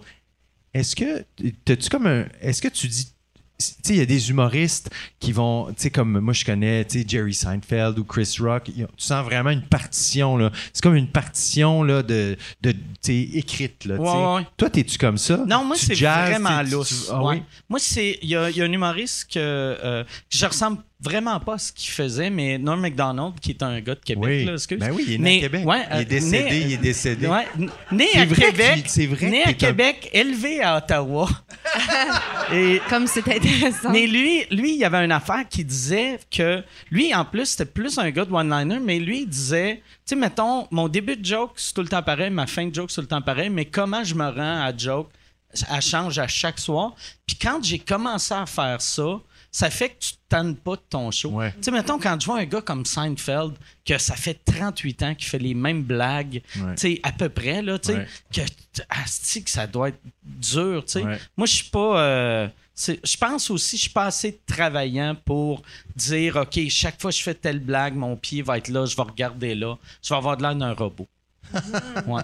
Non, mais c'est vrai que euh, moi, je, Adib, c'est quand même un bon ami, puis euh, je, l'ai- je l'ai vu en show ici, le roder plusieurs affaires, puis la chose, le dénominateur commun à, à, à tous ces rodages que j'ai vus, c'était vraiment ça, la liberté dans laquelle Mm. il faisait, sa capacité quand même à sortir de, du trajet, là. Mettons, j'imagine qu'il y a comme une espèce de, tu un tracé de ce qu'il va faire, mais il y, a une, il y a une telle capacité, je trouve, à jazzer autour Ouais, de ça. Il est tellement vivant, Adib, Adib. en plus, il est bon là-dessus. Puis ça, je trouve, c'est, c'est une force que tous les humoristes devraient essayer d'avoir. C'est juste vivre le moment avec le public. Full en communion avec ce qui se passe ouais. puis en réaction avec le Mais C'est comme être acteur. c'est merci, c'est Être acteur, c'est ça aussi, Merci être capable. Tu sais, quand on joue, là, ouais faut essayer de vivre le, vivre le moment présent, d'être, euh, tu sais, de, oui d'être là. avec Toi, t'as- t'as-tu commencé à écrire ça, parce que tu trouvais que les rôles qu'on t'offrait, t'aimais pas ça ou que ou, ou ça n'a même pas rapport? Non, ça n'a pas rapport. J'écrivais. euh,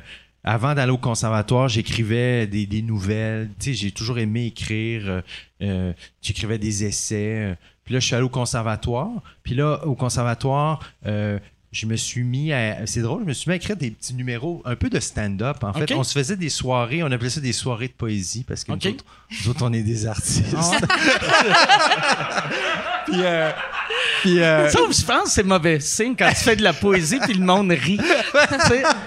Mais c'était c'était des soirées qu'on se faisait, c'était en dehors des cours, puis euh, puis euh, je me suis mis à, écrire des, monologues où je parlais au jeu, puis c'était François, mais c'était, tu sais, j'inventais des affaires, mais les gens savaient pas ce que j'inventais, puis c'était plutôt drôle, puis euh, je, je me suis mis à avoir vraiment du fun à, à jouer mes affaires. Puis on dirait qu'il y a un déclic qui s'est fait, puis les gens me disaient, hey, quand tu joues tes affaires, t'es, t'es meilleur acteur, puis on dirait que là, on dirait qu'il y a quelque chose dans ton talent qui s'exprime plus.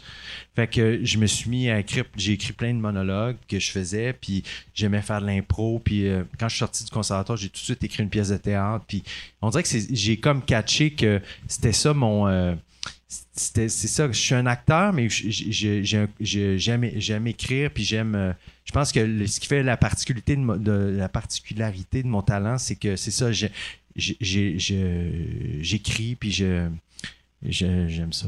Est-ce que tu penses que c'était candide, c'était cute? mais, c'était- mais pour vrai, t'as un bon timing, t'as un bon delivery, que t'as eu un Eh, bon merci de me dire ça, je me trouve pourri Non, non. depuis le début de cette Mais soirée. c'est vrai. Ah non, non, mais non, mais, mais euh, en plus, quand on écoute les, les, les séries que tu as écrites, tu sais, euh, on voit que la personne qui a écrit sait comment jouer parce que souvent, quand tu regardes une série, il y a un personnage, deux personnages que des fois le dialogue est pas crédible ou, ou tu sais, euh, ça va être crédible 80% du temps, mais tandis que c'est comme ça que je t'aime, c'est crédible. Tu sais, t'écoutes puis t'es comme, asti, ça tout Mais marche. Le fait d'être, acteur, Ouais, ouais, ça me. euh, c'est un peu comme un humoriste, en fait. Tu sais, sais, quand tu écris tes affaires, tu as, la conscience. C'est pas juste théorique. Tu sais, c'est quoi être sur Ouais, une ouais. scène puis le, le, le, le faire devant un public. Moi, j'ai commencé à écrire, j'écrivais des petites courtes pièces devant public. Puis c'est dans des petites salles comme ça que j'ai, un peu comme un humoriste Mm. où j'ai, j'ai appris. Tu sais, c'était- c'est pas théorique. J'ai appris, hey, ce joke-là, les gens ont pas ri, c'était pas bon. Sais, ça, je crois à ça beaucoup. Est-ce euh, que vous avez fait des, euh, des diffusions devant public de, Oui. de la série? Oui. Ouais, la première c'est- saison. La Ouais. première saison, euh, combien d'épisodes? On a diffusé deux, les deux, premiers au rendez-vous du cinéma québécois. On a fait ça avec Série Noire, puis c'est tout. Moi, j'adore ça parce que je m'ennuie de faire du théâtre, puis c'est ça que je trouve plate de la télé, c'est que t'apprends si c'était ben, bon ou pas bon. Les gens disent ah oui c'était bon. Tu sais t'as pas pas le ah mais de, des projections avec le public quand ça fonctionne c'est le fun. Tu sais là tu dis ah mon dieu moi je m'ennuie de ça parce que j'ai au théâtre j'en ai fait beaucoup puis je m'en j'avoue que j'aime beaucoup ça, le, rapport, euh, tu sais, c'est ça qui est Frontal, plus fun. la scène, puis Dieu. Oui, avec le public. Est-ce que tu écrirais pour euh, des humoristes? Mettons que Mike te demandait d'écrire un show pour lui, tu le ferais? Je serais pas bon, non. J'ai beaucoup, tu sais, de, j'ai, honnêtement... Moi, je le ferais si c'était juste en Marc Arcan, tout le long. non, mais je suis pas bon. Tu sais, j'ai beaucoup d'offres pour euh, écrire des, à partir des idées des autres ou pour. mais j'ai j'ai dit tout le temps non. J'aime mieux travailler sur mes idées puis faire mes affaires que, Mais que tes de travailler pour quelqu'un d'autre. Tu sais, je trouve quand, quand tu as la possibilité de juste faire tes affaires, tu es tellement mieux de juste faire ben tes affaires. Mais après ça, moi, je mets un bémol là-dessus parce que moi, moi j'aimerais vraiment euh, être capable d'écrire dans la vie, mais je, je l'ai pas ça. Pour moi, c'est vraiment complexe d'écrire. T'as-tu déjà essayé d'écrire? J'ai déjà essayé, mais c'est pas, ça me vient pas naturellement. C'est vraiment C'était quand même une fille qui est très drôle de façon naturelle. Oui, mais je pense que j'ai, moi j'ai, c'est là où je voulais en venir, c'est que je pense que moi, ma créativité vient du, fait de partir de quelque chose qui existe. De, il faut qu'il y ait de la mhm. matière pour que je devienne créative. Fait que de partir de rien, pour moi, c'est extrêmement problématique. Puis je pense qu'il y a beaucoup de créateurs pour qui c'est comme ça aussi. C'est pas tout le mm. monde qui, euh, qui a la capacité à partir de rien pour euh, créer de la matière. Moi, je connais beaucoup d'acteurs aussi qui ont besoin d'une matière concrète pour être capable après ça de devenir créatif dans, là-dedans. Puis ça doit être la même chose avec des humoristes. Il doit y avoir des humoristes qui, qui ont de la misère à écrire, mais qui sont capables de flyer en estime une fois qu'ils ont ben, comme un. Moi, je pense, tu sais, comme pour faire de l'humour, euh, c'est qu'il n'y a, personne qui écrit de la même façon. Il y en a qui écrivent ils, ils, peuvent juste écrire en parlant. Mm. Que, mettons, s'asseoir puis écrire euh, chaque phrase, ça sera pas bon. Ah il y en a d'autres qui écrivent sur scène. Il y en a qui écrivent pas, pas beaucoup non plus. Ouais, non. Il y en a qui ont des auteurs. Ouais, ça, ça vois-tu? Mais ça, c'est vraiment mal vu en ah ouais? ouais, ben, Moi, je vois, moi aussi, je trouve ça Parce que, ben tu sais, la job d'un humoriste, c'est d'être drôle. À partir de ce que t'es. Puis, ah, puis là, après, tu fais OK, ouais, mais tout ce qui était drôle, c'est pas toi, c'est le monsieur en arrière. Il y a de quoi de weird, tu sais. Mais pourquoi, en quoi ça. Mais, mettons, je comprends totalement le ton point de vue par rapport à ça. Ça devient comme un métier d'interprète ben, qui est très bien. Ouais, ça. Mais on aime mieux les humoristes qui. J'ai l'impression que ça passe mieux quand c'est si c'était un personnage. Tu sais comme mettons euh, tu sais euh, mettons euh, Borat, tu sais c'est Sacha Baron Cohen qui écrit Borat, mais si c'était quelqu'un d'autre, tu sais, Borat, c'est un personnage. Fait que c'est, du jeu. C'est... Tandis que du stand-up, tu sais, de voir, tu sais, mettons, Bill Burr, d'apprendre que c'est pas lui qui a écrit ses affaires. C'est décevant. Ouais, c'est décevant. Ben ouais. Mais ça dépend. Tu sais, il y en a. Tu sais, moi, je sais que je suis pas capable. Quand quelqu'un me donne une joke, je suis pas bon moi, il faut que ça vienne de ma tête pour qu'elle sorte bien. Puis il y en a d'autres qui sont, sont, capables de prendre une joke puis euh, elle est super bonne. ça dépend du monde. Est-ce que tu écris des fois à deux, par contre? Ça, c'est quelque chose qui se peut ou non plus? Non, moi, les seules affaires que j'ai écrit à deux, je faisais une série à l'époque qui s'appelait Le Gros Show à Musique Plus avec euh, Martin Perizzolo, que Martin écrivait le premier jet, il me l'envoyait, là, moi, j'écrivais le deuxième jet, puis on se leur pitchait de même. Puis on avait essayé de... Euh, que moi j'écrive le premier jet, puis lui le deuxième. Puis moi, j'étais moins bon, vu que moi, ma force, c'est de puncher, mais je suis pas bon dans structure, je suis pas bon dans. Mes histoires, ils vont nulle part, mais ils sont drôles, tandis que lui, ses histoires, ils vont quelque part. C'était vraiment le fun pour ça. mais, euh, mais pour la, scène, ça. Vois-tu, là, j'y pensais pour mon prochain show, peut-être m'associer à quelqu'un juste pour j'aime ça changer. Tu sais, comme là, là, ça fait. Euh, ça, je change à peu près aux 10 ans la façon dont j'écris, juste pour euh, pas, pas m'habituer dans mes mhm. vieilles routines. Puis là, je me dis, ah, peut-être je vais essayer juste avec une autre personne de monter un show à deux, mais je le sais pas.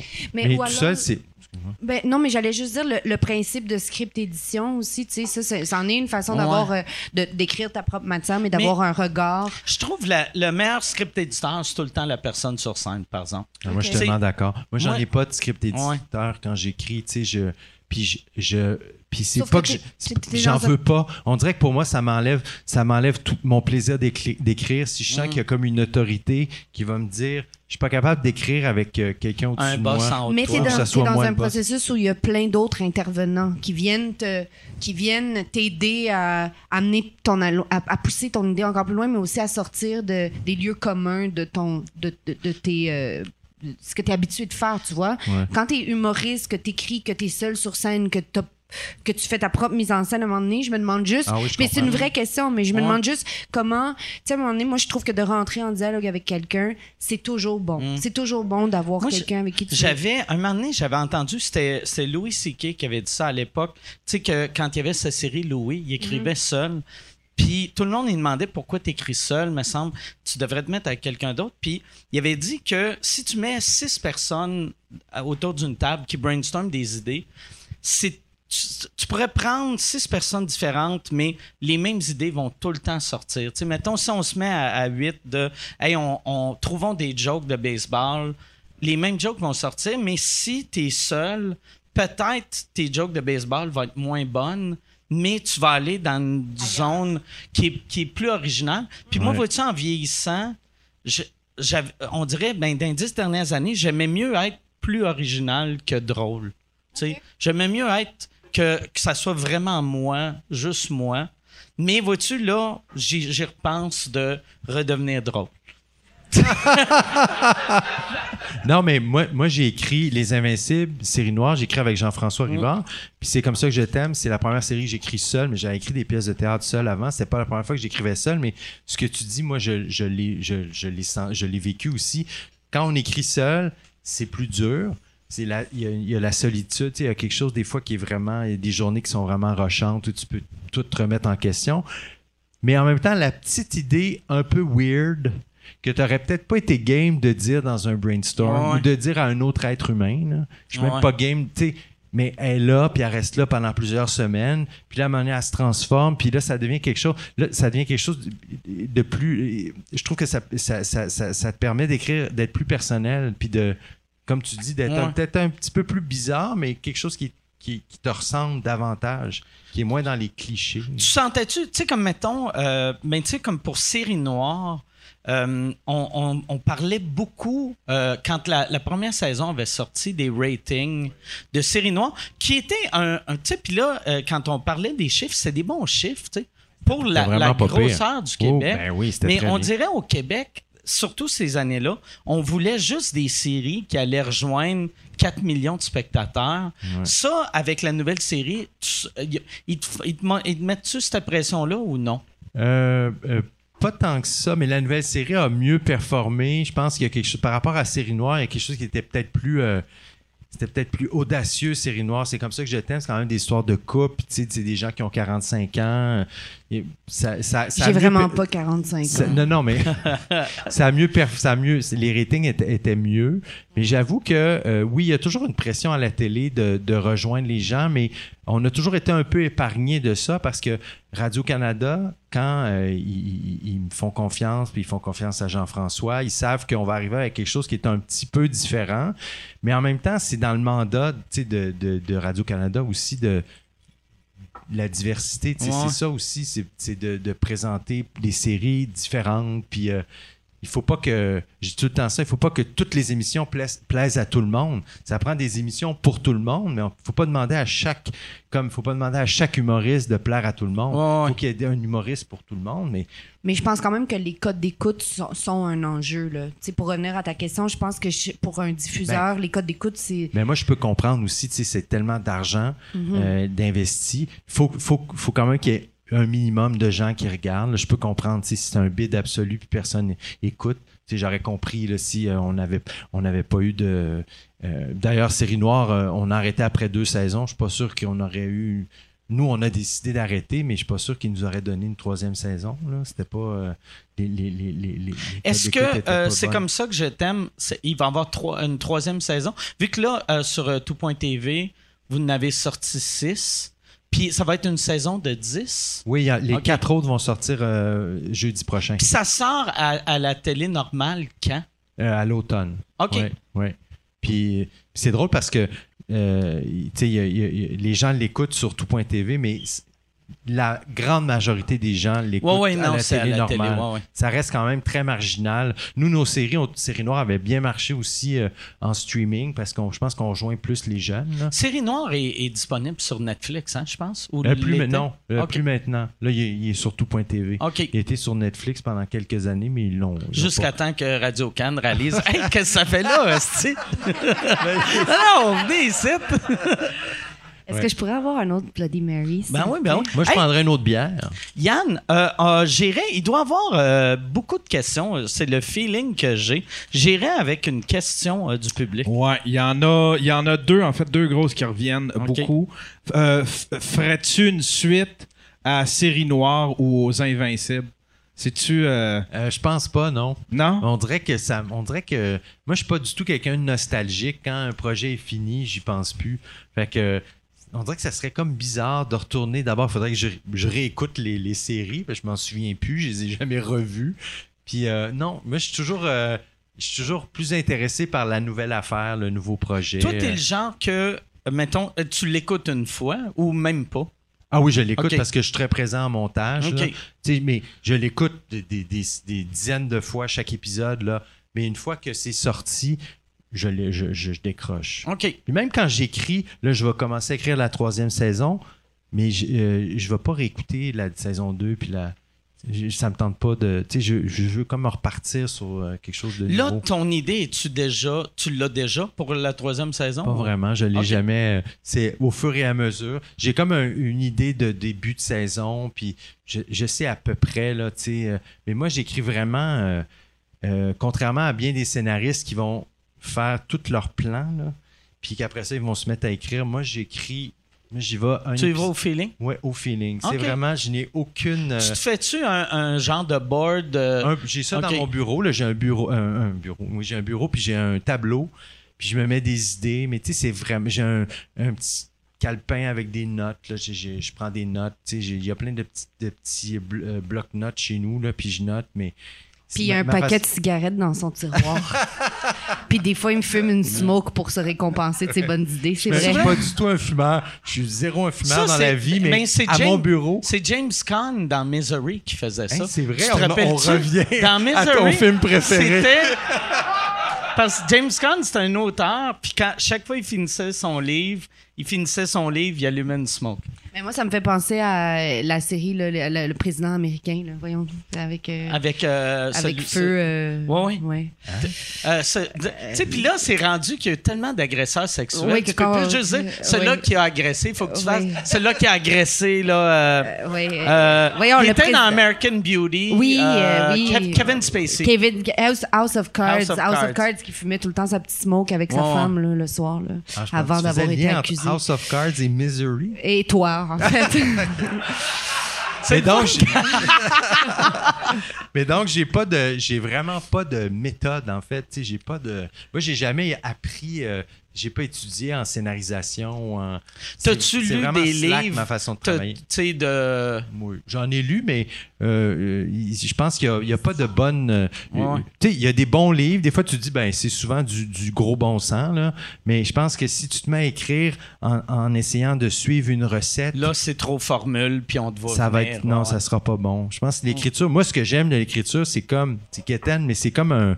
C'est comme un c'est comme un voyage, en fait. disons, tu pars en voyage tu vas peut-être réserver quelques hôtels, tu vas réserver. Tu sais, il faut, faut, quand même que tu vas réserver tu sais dans quel pays tu t'en vas, tu sais où tu atterris, tu sais d'où tu reviens, mais tu sais pas. C'est ça. Si tu prévois trop, le voyage va être plate. Ça va être comme. Fait que moi, j'aime bien ça. Puis mon, mon plaisir d'écrire, c'est vraiment de me surprendre, puis de faire à un moment donné, j'écris une scène, je suis comme, ah mon Dieu, je, me surprends moi-même. Fait que je me dis, si moi je suis surpris, le spectateur va être surpris aussi. Comment ça, ça là, parce que moi, ça m'arrive des fois pour des jokes, puis je m'enregistre tout le temps quand j'ai ces idées-là, vu que je sais que mes doigts écrivent pas assez vite que j'ai peur que je mon idée rendue à la fin elle sera elle sera plus comme elle était quand quand tu te surprends euh, est-ce que tu le fais en t'enregistrant? Est-ce que tu le fais en le notant? Est-ce que tu... moi, je, note. C'est souvent des idées d'histoire, mais après ça, tu sais, c'est quand je me mets à écrire, puis là, je me mets à dialoguer. les, les, les, bonnes scènes, c'est tout le temps celles que j'écris euh, euh, plus vite que je suis capable de penser. Puis là, je finis, je finis la scène, puis là, je la relis, puis là, je suis comme. je pensais. C'est tout le temps un bon signe quand je pensais pas que c'était ça que j'allais écrire, mais ah, c'est ça que j'ai écrit. tu sais, c'est.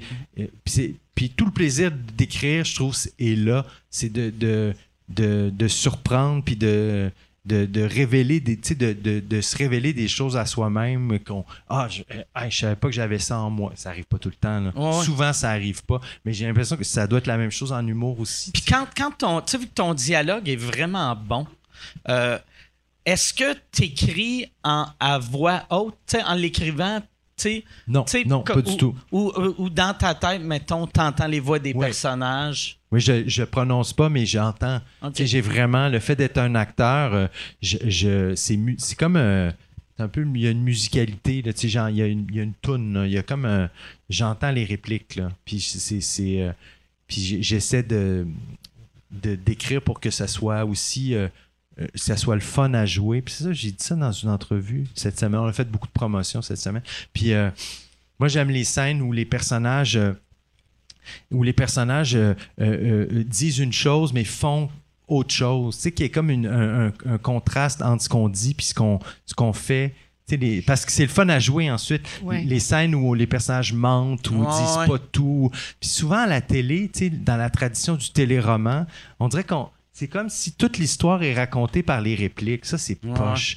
Ce qui, en fait, je trouve que ça, c'est le contraire qu'il faut faire. Il faut raconter une histoire où, dans le fond, les répliques sont, sont euh, racontent pas l'histoire. Au contraire, peuvent, peuvent dire le contraire de ce qui est la vraie histoire. La vraie histoire est dans les situations en dessous. Puis c'est peut-être trop théorique. Le, le, casting, est-ce que euh, tu as, participé au casting. Comme est-ce que quand tu écrivais, tu savais déjà, tu avais déjà euh, Karine en tête pour le, rôle? Je ou, la connaissais pas. Ou, toi, toi, es arrivé, est-ce qu'on te l'a offert ou t'as auditionné? Non, non, j'ai passé une audition. Moi, j'avais joué avec euh, Patrice Robitaille dans Les Invisibles, euh, qui est une série. Merci, on dirait que t'as un fétiche de pied. J'ai renversé de la bière. Je sais pas, c'est trucs euh, sur les invisibles ou. Euh, mais euh, c'est venu le chercher. C'est venu le chercher. mais ouais, c'est ça, j'avais rencontré Pat sur, sur les invisibles, puis je pense qu'il t'a parlé de moi au moment des mais en fait, les gens lisaient les textes. Puis il y a plein de gens, Anne-Karine aussi au costume, elle disait ça devrait être. Je m'appelle Karine.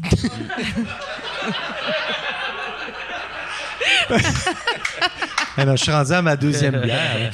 Mais euh, oui, il y a beaucoup de gens qui nous disaient eh, ça devrait être Karine.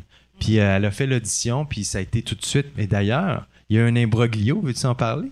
Ben parce que euh, non mais c'est que j'ai fait l'audition ça, ça, a fonctionné puis j'ai rapidement su à travers mon agence que que François puis les productrices et Patrice puis tous les gens qui étaient présents donc Jean-François Jean-François, oui, que j'ai, oui, c'est ça, que je sais plus ce que j'ai dit, mais bon, que, que tout le monde était euh, emballé par, euh, par l'audition que j'avais faite, puis que ça, ça allait fonctionner. Mais quand ils ont soumis mon ma candidature à Radio Cannes, parce qu'il y a comme un, il y a tout un processus hein, dans les auditions. Là, tu fais une audition, mais après ça, il faut que tu sois choisi. Mais le diffuseur a son mot à dire aussi.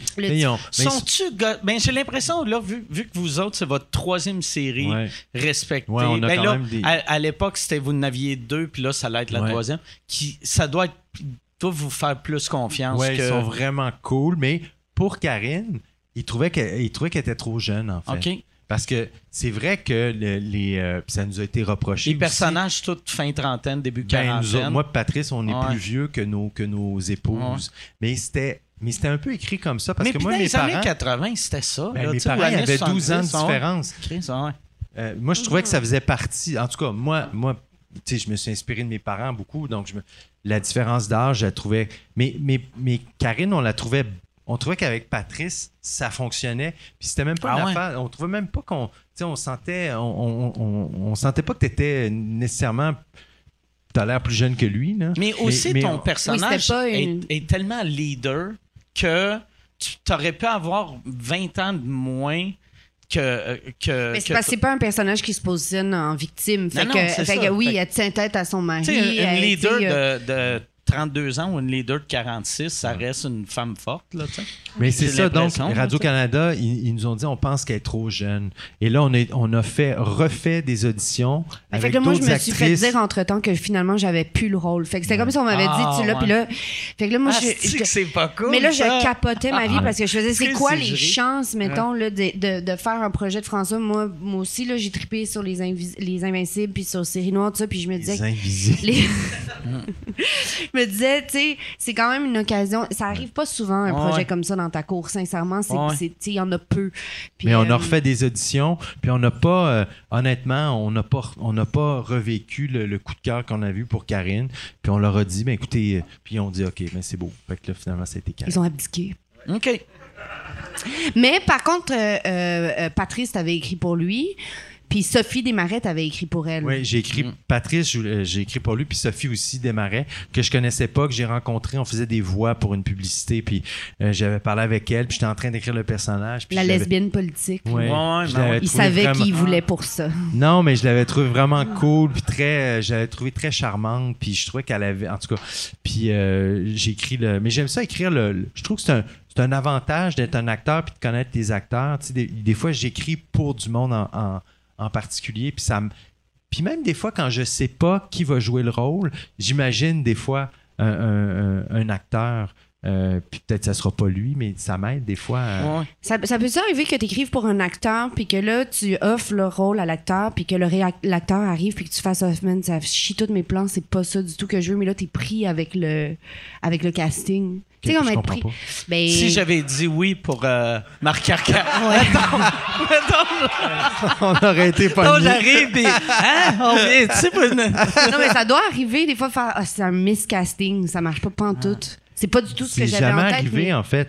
C'est jamais arrivé que que que- qu'on donne un rôle puis qu'on soit. euh, mais tu sais, des, des fois, on on n'est jamais déçu. Ça, c'est tellement. Je sais pas si vous avez vu le documentaire de.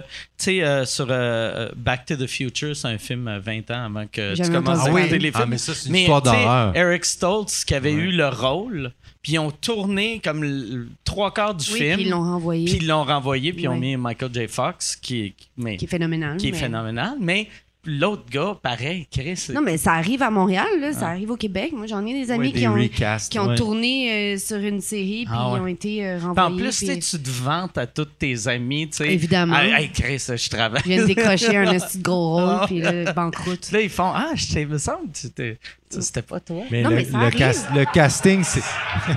le casting, c'est vraiment. C'est tellement important, Ah. là. Tu sais, parce que le rôle peut, peut, euh, peut être très bien écrit. S'il n'y a pas un, un être humain qui va, qui va comprendre puis qui va amener ça. Tu sais, qui va comme. Est-ce que c'est la même personne qui fait le casting de, depuis euh, Les Invincibles? Ou, Euh, non. c'est-tu- c'est- tu sais, au Ben, beaucoup Jean-François et moi là, qui faisons le casting. Il n'y a pas un. Il y a pas, Oui, il y a une euh, directrice de Brigitte. Oui, la directrice qui de est casting excellente. Brigitte Viau. Mais pour les, pour les, je dirais pour les rôles principaux, c'est beaucoup Jean-François et moi qui, qui, déci- qui décidons. Mais on- euh, tu vois, comme Marc Beaupré, c'était une suggestion de, de Brigitte. OK. Oui. C'est elle qui. euh, on, nous autres, on n'avait pas pensé à Marc, puis euh, elle, elle nous l'a soumis, puis on a fait Ah, on n'est pas sûr. Puis, tu sais, il est venu à l'audition, puis ça, c'était comme, c'était magique, là. Moi, je donnais la réplique, puis Marc Beaupré est arrivé. Ouais. Puis après quatre secondes, je, donne- je donnais la réplique, je me disais Yes. Oh mon Dieu, mais c'est lui qui va jouer. Il n'y a rien de plus épeurant qu'un petit agressif. Un petit narfé. Ouais. Ouais, Tu sais, ouais. tu sais, Oui. mettons le Un même petit rôle. agressif, on dirait qu'il n'y a rien à perdre. Ah ouais. Tu sais, il est mais- petit, mais il est agressif. Mais le même Donc, il- rôle joué par un gars, mettons, de 6 pieds 3, 250 livres, tu fais Ah, tu sais, c'est normal qu'il est de même, mais un petit, t'es comme. c'est- Pourquoi il est confiant de même? C'est c'est un psychopathe. Hey, je veux. euh, euh, euh, tu joues dans Entre deux draps. Oui. Et ça, là, au début, avec euh, ton ex, euh, euh, quand. Ça, ça euh, quand, quand vous avez eu cette, cette offre-là, c'est vu que vous viviez ensemble. Puis j'ai, j'ai, c'est où que j'ai lu que vous viviez pas ensemble quand vous l'avez fait? Tu l'as pas lu, c'est Julie Snyder, la Ok. semaine des 4 juillet, Ok. qui nous a stoulés sûrement, mais Je pense que c'est un peu moi, en fait. non, mais l'année passée même. Ah, pour vrai? ouais, on Ah. avait été. Mais c'est pas, c'est que, euh, oui, pendant la pandémie, là, ils cherchaient des gens qui pouvaient travailler ensemble, qui étaient dans la même bulle. Puis Guillaume et moi, bien qu'on était déjà séparés, on était dans la même bulle. On fait des projets ensemble. On était encore à la Vous même avez, vous adresse. avez une maison commune. On a une maison commune, puis c'était comme logique, là, ça allait de soi. Nous, moi, Guillaume, je le côtoyais déjà tous les jours. Là. Encore, c'était ma, c'était ma bulle de la pandémie. Là. Fait que, fait que euh, c'est ça, mais Ça a-tu fait de la merde ou aucunement? Entre lui et moi, Non, non, non, entre, euh, mettons, la, Ah, la, les la- la diffuseurs, puis, euh, le diffuseur. Non, mais je pense que ça les met un petit peu dans l'eau chaude parce qu'il y avait quand même des règlements. Plus maintenant, mais à- à- au moment Ouais. où on tournait, c'était quand même, on savait pas comment ça, quelle tangente allait prendre la pandémie. Puis il y avait quand même vraiment sais, le souci de, de réglementer les affaires. Puis c'est sûr qu'eux, ils se soumettaient à des conditions très strictes en, en tournant cette affaire-là. Mais c'est juste qu'à un moment donné, c'est du gros bon sens. On n'était plus un couple fine, mais comme je dis, on était ensemble tous les jours. Fait qu'à un moment donné, est où la différence? là, tu sais? Ouais, Je ouais. fais- on couche pas ensemble, mais on, on, on se tient par la main quand même. ouais, ouais. Puis anyway, vous allez pas fourrer pendant le tournage, là, tu sais. ben, ça que- dépend de, de, ben, de tous ces chacun. Moi, perso, non. Mathieu Pepper. Pepper, c'est ah, on non-stop. sait pas, là. C'était comment? euh, Est-ce que tu connaissais Pepper avant ça? non. Non, je le connaissais pas, mais je, je l'aime beaucoup, euh, Pepper. Je le trouve vraiment, je trouve vraiment que c'est un, un chic type euh, qui est extrêmement généreux aussi. Je le trouve très, euh, très aimant. Puis il est toujours là pendant Ouais. les tournages. Lui, il fait comme la, il est là avec le réalisateur. Puis il, fait, il donne des notes sur le texte. Puis tu sais, puis il y a une grande ouverture là. C'est pas tous les auteurs qui sont d'accord de, parce qu'on change beaucoup les textes. Et où il nous arrive, on a, il- on, on a beaucoup de, de liberté sur ce plateau-là. Puis Pepper est là, puis il dit toujours oui quand c'est quand, quand l'idée est meilleure. Liberté que t'as pas Avec, avec, François, moi. les tourneaux, je suis complètement castrée. On n'a pas le droit de changer un mot. François, je change un et pour un pi, puis il le remarque. Pas vrai. Ben, Pas non, mais, mais je l'ai dit l'autre jour, puis c'est sincère. T'as toujours raison. Il a toujours raison. Tu sais, mettons qu'on change quelque chose, puis qu'il fait, non, c'est pas ça qui est écrit, mais il a raison que ça sonne mieux ce qui est écrit que ce qu'on a tenté. tu sais. Moi, je, moi, je Il y a une que. musicalité dans ces mots.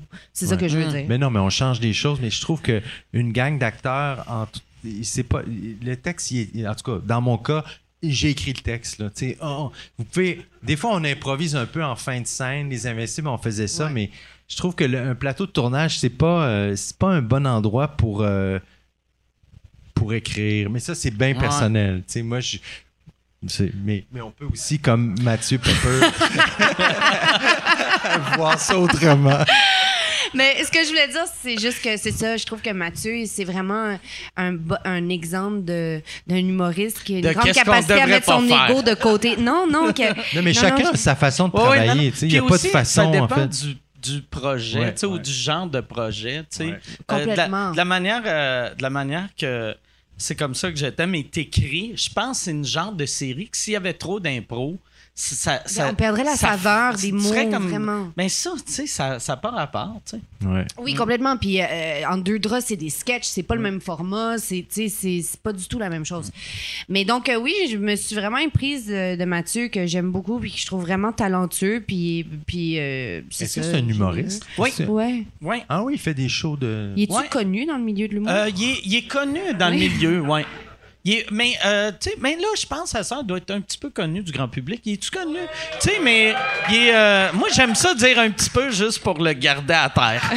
mais, mais tout le monde aime Pepper. Il n'y a personne qui n'aime pas euh, Mathieu Pepper. Il c'est est comme un vrai fin. gentil. Puis avec une bonne dose fin. de cynisme, pareil. Ah ouais. Il est pas comme flamou, là. Ah ouais. Il y a quand même. il avait dit une affaire ici qui est devenue un moment historique de sous-écoute. À un moment donné, il parlait de quand tu sais, euh, vu qu'il a eu, il a été élevé euh, assez religieux, tu sais, puis chaque fois qu'il priait, il imaginait la face de Dieu, il imaginait Will Smith.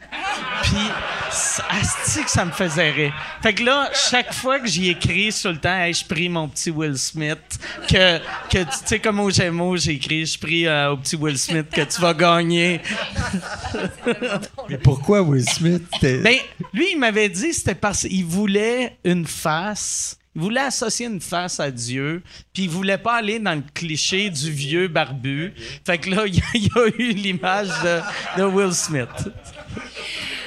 Ouais, ben, euh, c'est ça, c'est ça. Ça décrit bien Mathieu. Mais tu sais, puis je, je, je, le trouve bon aussi comme dans, dans Entre deux draps. Euh, tu sais, il joue bien. Ben, je, je, sors un peu là, de, de, du sujet de la conversation, mais il joue bien, oui, mais il est vraiment pas pudique aussi. Tu sais, il a pas peur. Il se met souvent comme torse nu. nu. Il joue souvent sur mm. le fait qu'il est comme imparfait, puis il embrasse ça, tu sais, puis je trouve ça hot. Je trouve qu'on est vraiment à une époque où les choses sont quand même un peu plus aseptisées, puis c'est, on est tous un peu gênés, puis quoi. si je peux revenir à notre série. Oui, si on peut revenir à nous. non, on est quand même. On, ben, vous existez, vous est, aussi. On est en bedaine aussi, ah. là. C'est pas, euh, c'est pas flatteur non plus, là. Pour... Ben, c'est ben pas, ouais, pas le East Gay Gang, c'était tout en bedaine, ça, c'était quoi? Ouais.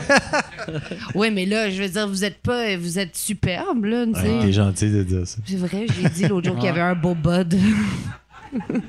tu as-tu dit qu'il y avait un beau corps? Ben, je t'ai dit qu'il y avait un beau bud. Non, c'est parce que je lui avais dit qu'en montage, tu sais, on est souvent en, en, bedaine, là, puis puis j'ai fait, c'est la dernière, saison 3, on n'est plus, on se baigne plus, là. on est plus. Ça, il y a un affaire qu'on voit jamais à la télé mais que, ou au cinéma, mais que j'aime j'avais, j'avais même pas réalisé que j'aimais ça, voir ça autant à l'écran.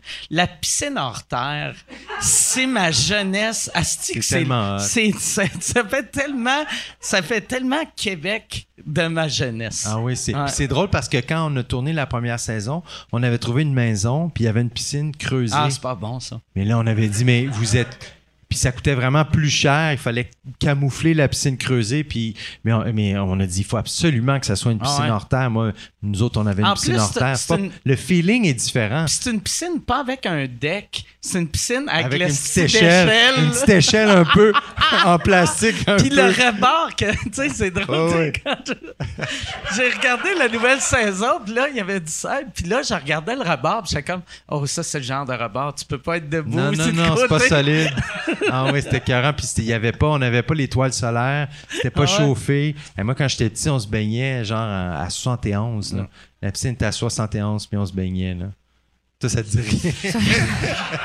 T'avais-tu une piscine quand t'étais jeune? Non, j'avais pas de piscine, puis on comptait en Celsius. OK. non, mais. Ah, non, mais ça, même, même, même si une piscine, tu pourrais être né en 2017, une piscine va toujours être en Fahrenheit mais semble. Tu sais, mettons, il fait, il fait 28 dehors, mais la piscine est à 89. Oui, non, mais c'est comme ça, c'est étonnant, mais c'est ça. Mais c'est comme euh, on se mesure en pied aussi encore. Moi, là, quand euh, je vois, mettons, ils disent on recherche un criminel, il, il pèse 80 euh, kilos, il mesure un, mètre. Là, je suis comme, regarde, je ne sais pas c'est qui, là, je le trouverai pas. Donnez-moi des indices, là, sinon je vous aide pas. Toi, pour la grandeur, t'es-tu en, en mètres? Tu mesures quoi? Je suis en pied, je suis en pied, puis je suis en livre, moi. Puis euh, en Celsius, à part pour euh, la piscine. OK, mais piscine, t'es Fahrenheit? Non, non, je suis Fahrenheit. Comme je sais que pour moi, la bonne température d'une piscine, c'est 84. Fait que, ah, c'est frais. Je connais ma piscine. Tu trouves ça frais? Ouais. OK, mais je suis peut-être plus 89 de bord. C'est énorme, c'est chaud. Ben, je, ah, moi, je suis 84 ah, non. de bord. Moi, c'est parce que je pense que je suis rendu un vieux frileux. Moi, je suis c'est 92. Ah, ouais, ouais. Ah, ouais. 92, c'est un spa. Ah non, mais euh, j'aime bien. Il faut que ça soit en haut de 90. 91. Mais. Ah. ça, ça, fait combien en Celsius? On dirait que c'est la, la, chose la plus ah. choquante que tu as dit ce soir. C'est sûr qu'il y a des bactéries à 91. Là. je pensais même les, pas que ça les bactéries se prolifèrent. Ouais, ça coûte cher en tabarnak, mais ça se peut. T'as-tu une piscine chez ouais, vous? j'ai une piscine. Ah, t'es-tu souvent... T'as-tu un spa aussi? J'ai un spa aussi. Puis t'as combien ton spa? Mon spa, il est l'été à 98, l'hiver à, à 102. Il est à 6 degrés de plus que ta piscine. ça n'a pas d'allure? Ouais, je le trouve, euh, je le trouve euh, pas assez chaud. OK. mais ça, non, mais je pense que j'aime la piscine chaude demain. Parce que moi, je suis un gars de bain. Moi, là, je, je prends, je passe deux heures par jour dans le bain. J'écris des fois dans le bain. J'aime le bain. Là, j'ai acheté une affaire sur Amazon que, que je mets par-dessus mon affaire pour pas. Tu sais, euh, le trou, là, pour pas que ton bain déborde. J'ai une affaire qui capte ça comme ça. Je suis capable d'être de même dans le bain, là. Mais si je bouge, y a, ça fait un dégât dans le, dans le salon, là. Fait que je suis un fan de bain. Fait que je pense que les bains ont tué mon fun de piscine. Puis, juste pour savoir, t'es-tu plus bain sur patte ou bain autoportant ou bain euh, en trois mains? Euh, moi, visuellement, je suis un fan de bain sur patte. Dans une douche. Tu sais, comme à, ça, c'est une nouvelle mode, là, mais je sais même pas si c'est une mode. Mais c'est euh, le bain est dans la douche, comme ça, il peut déborder. Ils appellent ça un C'est comme chez moi, room, moi, là. c'est ça que j'ai. Tu te rappelles ma salle de bain? Tabarnak. Eh, ouais. Moi, là, à craler ça. J'ai. Ça, c'est mon. euh, c'est mon C'est rêve dada, non, d'avoir non, tu ça. capoterais. Mais euh, moi, moi j'ai. tu sais, le bain que j'ai chez nous, c'était le bain qui, qui était là avant que j'arrive. Puis chaque fois que je vois sur Internet du monde qui rénove leur salle de bain, je fais. Ben oui, Chris, je pourrais faire ça. Tu sais, j'aurais les moyens de mettre le bain où que je veux, puis le bain que Ça je veux. coûterait mais- moins cher que tes pneus, je te le dis. Ouais, ouais, non, ben. Ouais. Probablement. Mais là, vois-tu, je vais, je, je vais, j'ai un plan pour rénover ma salle de bain. Puis j'ai fait, tu sais, j'ai un petit programme d'architecte, puis je me suis fait un petit plan. Puis c'est bien sur patte, dans, la douche. douche. dans la douche. Mais le fun Avec- de ça, c'est pas. Ouais, non, une grosse, au lieu d'un mur, c'est une grosse fenêtre pour que mes voisins te regarde soient la pas zone. à l'aise. Je comprends. Mais le gros fun de la, du bain dans la douche aussi, c'est de pas avoir, c'est un, c'est un micro-détail, mais qui est très important, de pas avoir de vitre. Si t'es capable d'avoir, de- d'avoir aucune vitre qui protège l'eau, là, tu sais, que ta salle de bain au complet soit comme ouverte, tu vois ce que je veux dire? Fait que, mettons, non, tu vois pas. Je Ah vois ouais, que- non, non, vois que tu non, pas non, je tout. comprends. Je comprends, c'est juste que. Ah, Tu ouais. sépares pas, en fait. Ouais, ouais. C'est, c'est, mais là, ça prend une grande, grande pièce. Ça prend une grande pièce, puis ça prend la céramique partout. Ouais, ouais, ouais. Ou un plancher de béton Ah, euh, partout. euh, ah, mais, sais. je- mais toi, ça veut dire que si tu prends ta douche, il n'y a pas, y a pas de Non. vitre entre. Fait que, à- quand tu- si tu prends une douche, après, il y a de l'eau, sa toilette, il y a de l'eau dans le passage ou? Ben, c'est-à-dire qu'on a pensé un peu à notre affaire. là. Il n'y a pas d'eau dans, y a tu- pas d'eau dans la cuisine, Ok. mettons, là, ça va pas jusque-là, mais euh, non, non, ça a été conçu pour que ça a été conçu pour que tout ça se puisse. là. C'est à ça que ben, un architecte va Ouais. t'aider avec ça si tu Moi, veux. moi, par exemple, j'ai mon programme. OK. J'ai- j'ai- je le fais moi-même.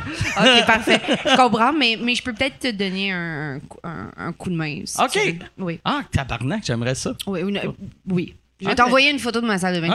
Ah, c'est ça ton coup de main. Oui, oui, oui. Je peux te donner un coup de main, tu sais, regarde. All right. T'as-tu, t'as-tu une bonne mémoire? ah, mais c'est, ça, là, c'était-tu... euh, fait que c'est toi qui a, qui a décidé d'avoir ça? Ben, c'était une demande que j'avais. Ouais, moi, ça m'écœure un peu les vitres puis les rideaux de douche. Puis ça, c'était comme une aversion que j'avais. Tu sais, un rideau de douche, il y a Ah rien ouais. de pire que ça. là, un rideau de Surtout douche qui colle contre la jambe. là. Oui. Oui, oui, dans Ah un ouais. hôtel ou dans Un un, hôtel, Airbnb, là, c'est ah. dégueulasse. Il y a tellement de moisissures là-dessus.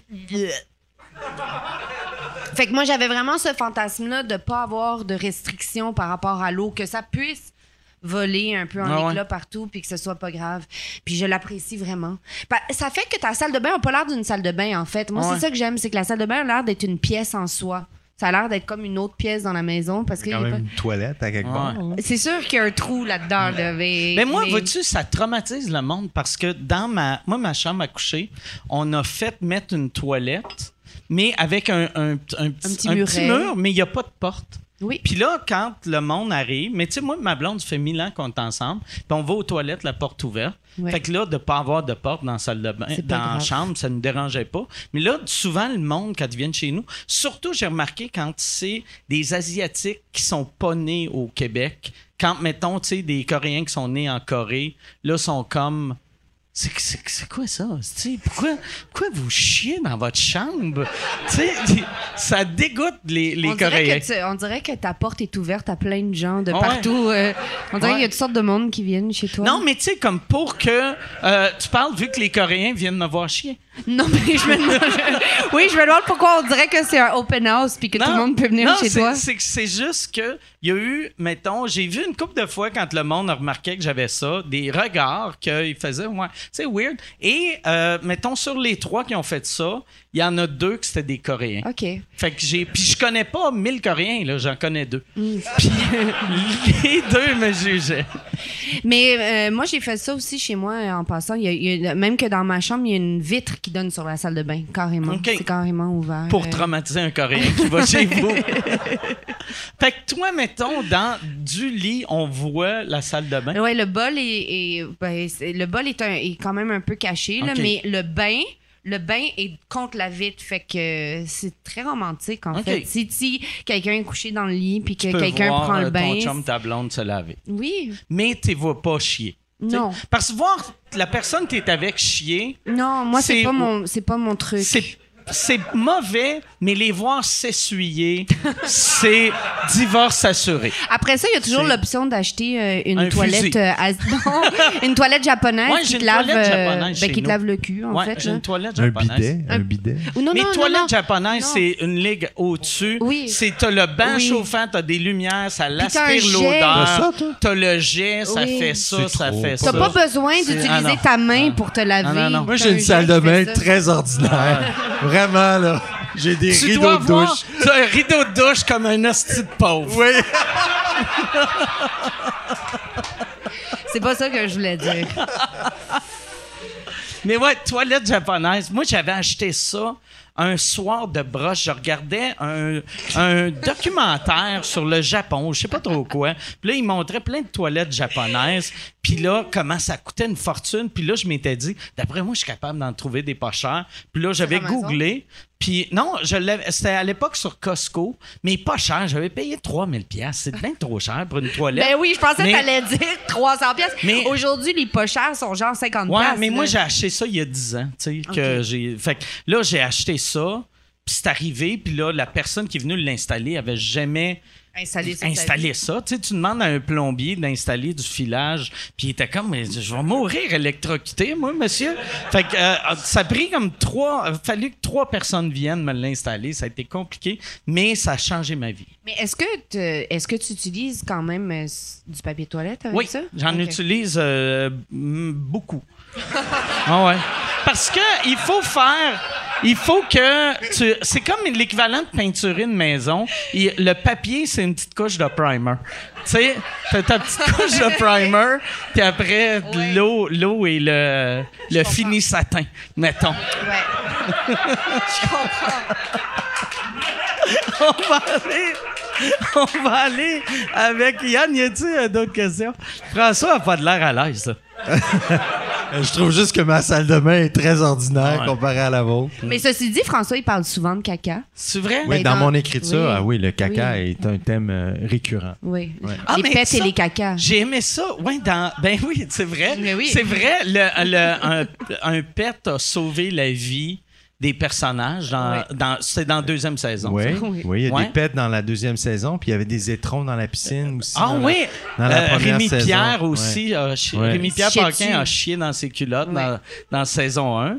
Oui. Ah oui, ben oui. Ah oui. Oh oui. Ah non, dans je Les Invincibles aussi, il me semble qu'il y avait le personnage de Patrice qui faisait caca. C'est un sujet prédominant dans l'univers de. Moi d'ailleurs, la scène la plus gênante que j'ai tournée, c'était dans Les Invincibles. Mon personnage faisait caca. Et ah. j'avais à, comme faire semblant de m'essuyer. là, ah. j'avais toute l'équipe autour de moi, puis euh, Ronald Plante qui était directeur photo, qui est mon ami, puis c'est la fois la plus... Tu sais, j'ai déjà tourné des scènes de sexualité où j'étais vraiment gêné. C'est juste ça, mon année. Il y avait. Mais François Bellefeuille, je ne sais même pas si c'est devenu un numéro, mais je l'avais vu faire quelque chose ici que je pense que c'est devenu un numéro. Mais il expliquait, je pense, la raison pourquoi ça, ça nous gênerait de se faire filmer, c'est que on t'apprend comment t'essuyer les fesses quand t'as 4 ans, mettons, mais il n'y a pas de, de petits cours de révision après.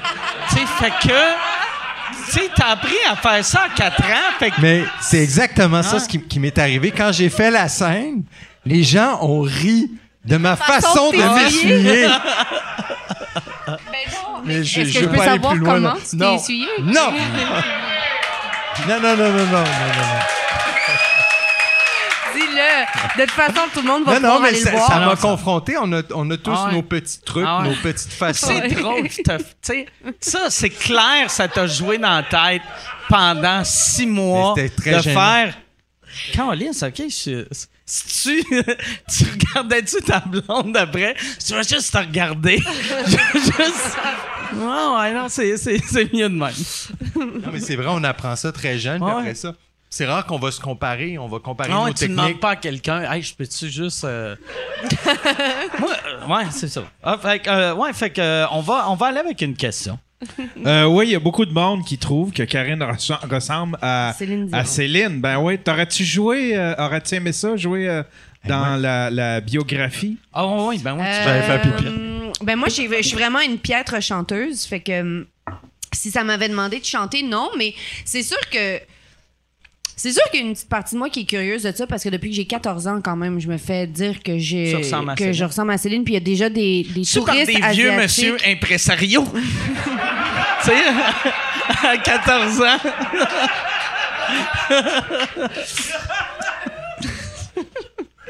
Il y a des jokes de pédophiles, là, ça, ça, le rend heureux. Ça marche fort avec, hein?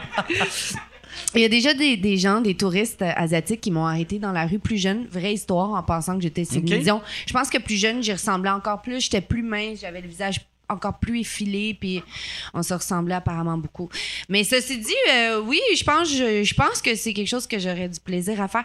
L'avocat de, de la série, là, le, film qu'ils viennent de faire avec Valérie Le Mercier. Euh, tu l'as-tu vu, ce film-là? Non, je l'ai pas vu encore, mais pour vrai, c'est terrible. Tu mange des edibles. Regarde ça. C'est, pour vrai, c'est un bon film et les mauvais bouts sont, hilarants. Oui, j'en doute pas. Chris, il y a un des personnages, son frère s'appelle Jean Bobin. Oui, mais je sais. Jean Bobin. Mais à quoi ils ont pensé? Mais aussi. Jean Bobin. Mais es-tu bonne, Valérie? Euh, eh ben, vraie, question, là. Es-tu. Euh, elle a, elle a. Je veux pas critiquer son talent d'acteur, mais elle a 58 ans, puis elle jouait Céline à 7 ans. Mais tout est weird. Quelque chose de fucking weird. Mais aussi l'accent, à un moment donné. Ouais, Pourquoi il n'y a pas eu de red flag sur le. Tu sais, il y a une scène qui est parfaite. Il y a il y a Maxime Gervais des Picbois qui, qui, euh, qui attend en ligne pour un autographe pour la Céline de 5 ans. Puis là, elle, elle a un Sharpie. Puis le Sharpie, ils ont juste donné une grosse affaire de même. Fait tu sais, t'es comme, on dirait un sketch. Un, mauvais sketch de SNL, mais c'est un film. Mais c'est un, c'est un bon film, mais avec les bouts mauvais qui sont parfaits. Mais moi, je trouve ça étonnant, en tout cas, que ça soit passé au conseil. Tu sais, à un moment donné, je fais il n'y a pas plus québécois dans la représentation que Céline Dion. C'est l'emblème mm.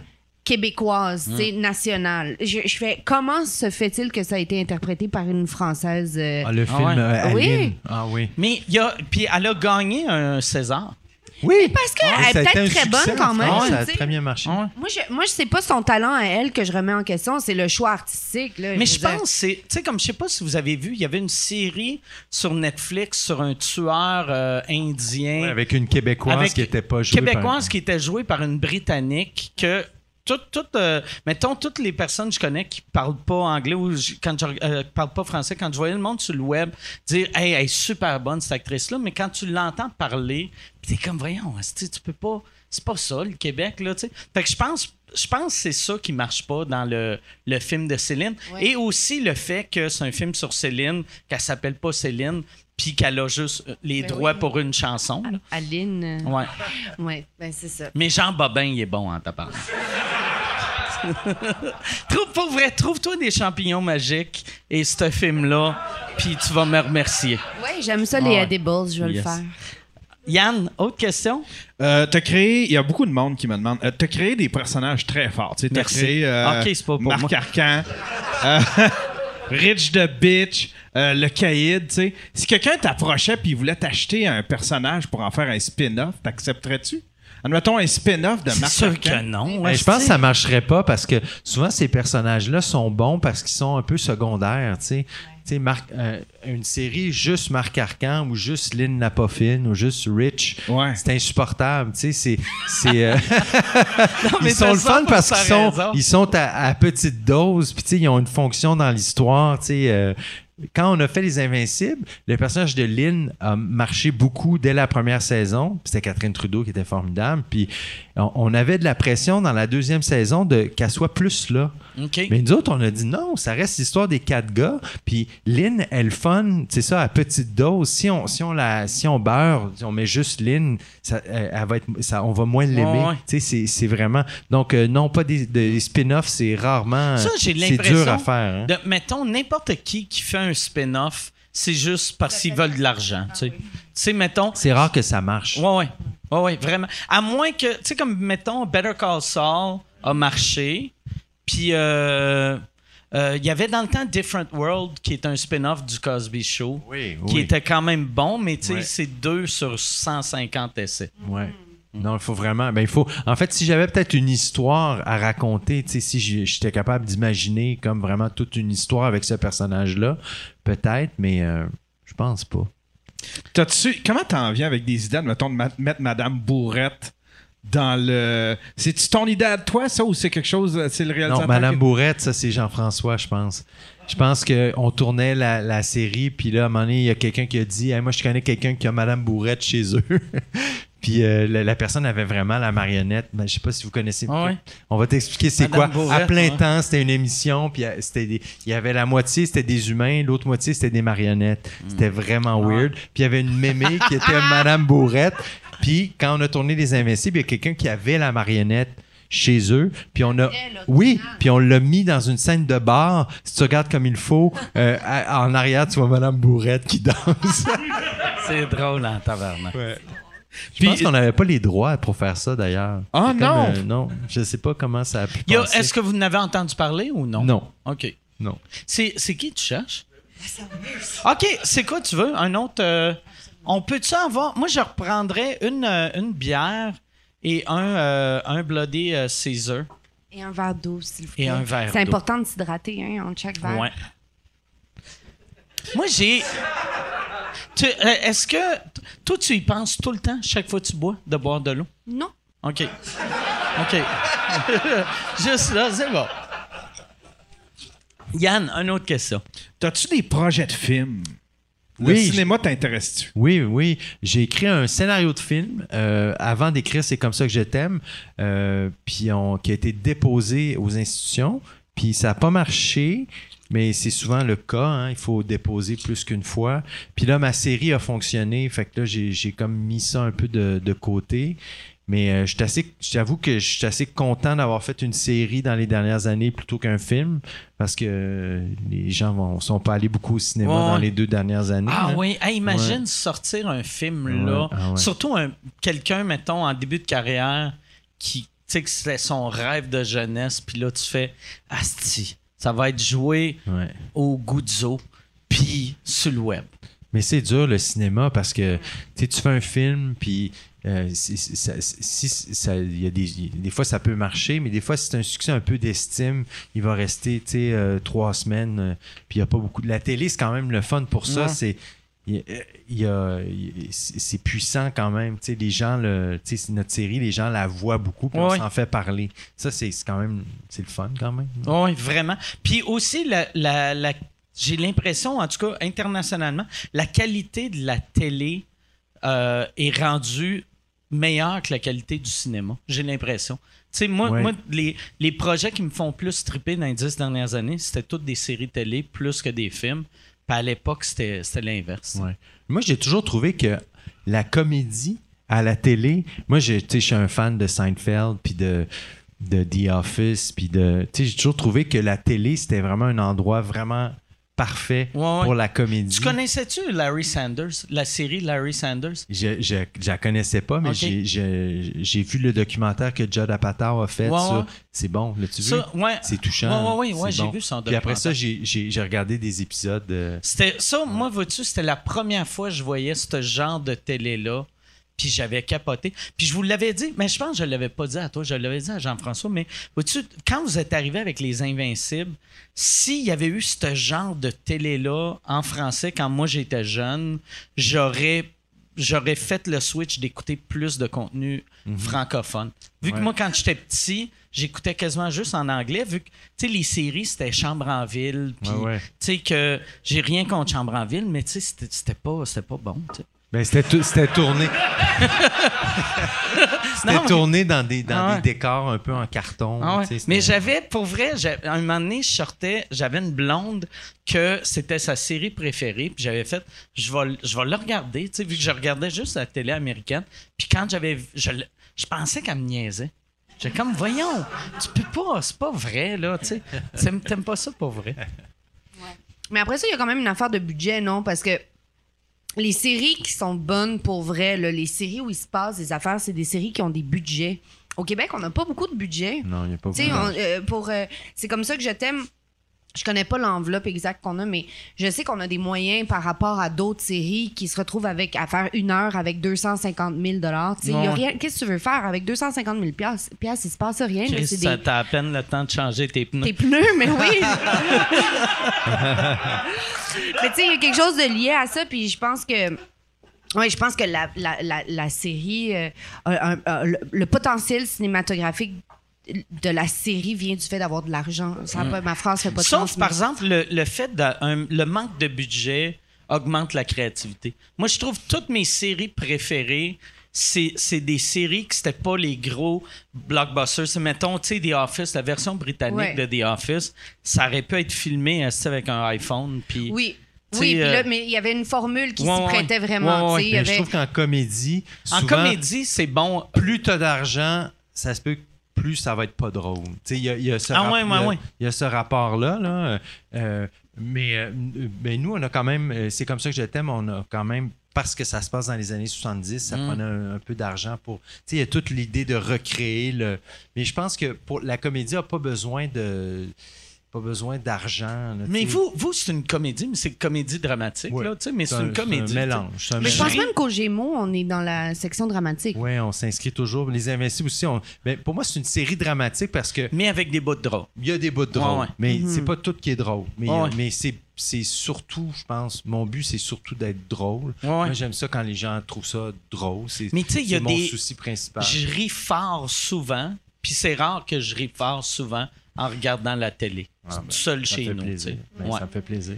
Hey Yann, on a-tu on a -tu, euh, euh Oui, c'est quoi les, euh, tes influences? C'est quoi justement que tu regardes pour, admettons, c'est quoi qui t'inspire? On va-tu avoir une question pour Karine, un moment donné? Ou... ben ouais, j'en ai posé une, c'était Céline. Ah ouais, ouais, c'est vrai, mais c'est Yann. Ben, ouais, je peux... je pense que le monde s'en calisse. D'après moi, il se demande encore je suis qui? Ah ouais. Non, il y en a pour. Il y en a concernant. ça que Céline ne parle pas? Il y en a concernant Like Moi. Il y a du monde qui demande comment c'était jouer dans Like Moi. Oh mon Dieu, mais c'est vrai qu'elles sont plates, ces questions-là. Hein? Je comprends que. Non, mais dans le sens où je comprends que ce soit à François que tu poses les questions parce qu'il y a plus de matière. Non, non, mais j'essaie d'alterner. Je comprends. Mais ça me dérange vraiment pas, ceci dit, que les questions aillent euh, à François parce que je t'écoute puis je trouve ça fantastique de t'entendre. Mais Like Moi, c'était super. Qu'est-ce que je peux dire de ça? Ça fait longtemps que c'est fini? Premier gros rôle, ça? Ouais. Euh, oui, oui, oui, oui, complètement. C'est mon premier, premier gros rôle. C'est ça qui, qui m'a révélé je pense. Euh, puis euh, ça, c'est un autre bon exemple, d'ailleurs, d'écriture. Marc Brunet, c'est quand même une sommité. Mm. C'est un super auteur. Puis c'est ce genre de projet-là que, ça prend, je pense, pour... C'est précieux, ces projets-là. Mm. Ils sont précieux. Ouais. Mais ça me manque, ceci dit, like moi, on l'a fait pendant cinq ans, puis là, ça fait deux ans que c'est terminé, puis c'est comme, ça fait, ça crée un réel vide. Mais il y a François maintenant. Mes influences, je vais vous parler de mes influences. Oui, c'est ça.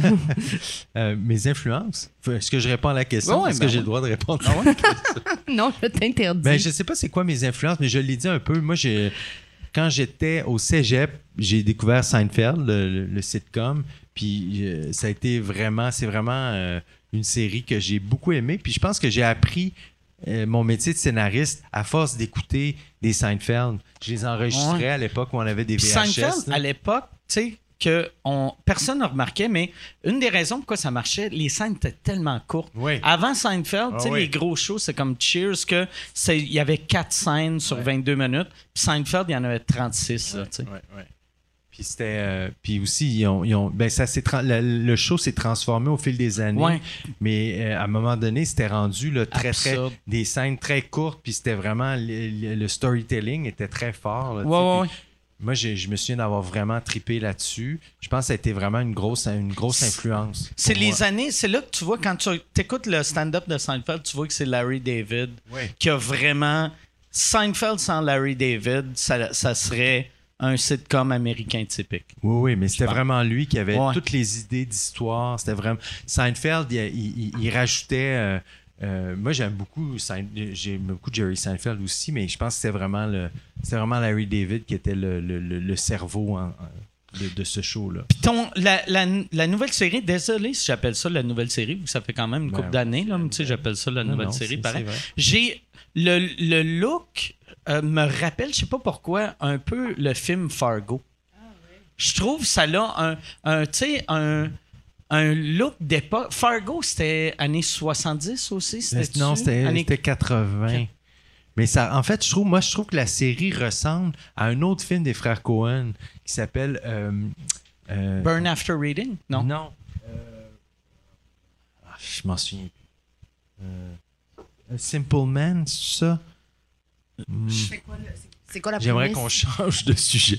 Mais moi, je, suis d'accord avec toi. Moi, je trouve que, mais moi, je trouve que euh, moi aussi, ça me fait souvent penser à Fargo, puis dans la, dans l'esthétisme aussi, là, dans la façon de tourner, puis les plans fixes, puis le côté très léché. Tu sais, il y a quelque chose. C'est il s'appelle Barry Russell, le, le, le DOP. Fargo, c'est quand même l'hiver. C'est quand même mm. très différent. Oui, mais plus dans la, dans la façon de, le côté mystérieux, la façon de filmer les choses. Il y a quelque chose pour moi quand même de, je, peux totalement comprendre la, la référence. Puis après ça, il y a eu la série aussi. Là. Je ne sais pas si. Euh, vous avez vu la série euh, Fargo? De, Fargo, j'ai écouté la première saison. C'était bon, que C'était les frères Cohen qui ont fait la première saison.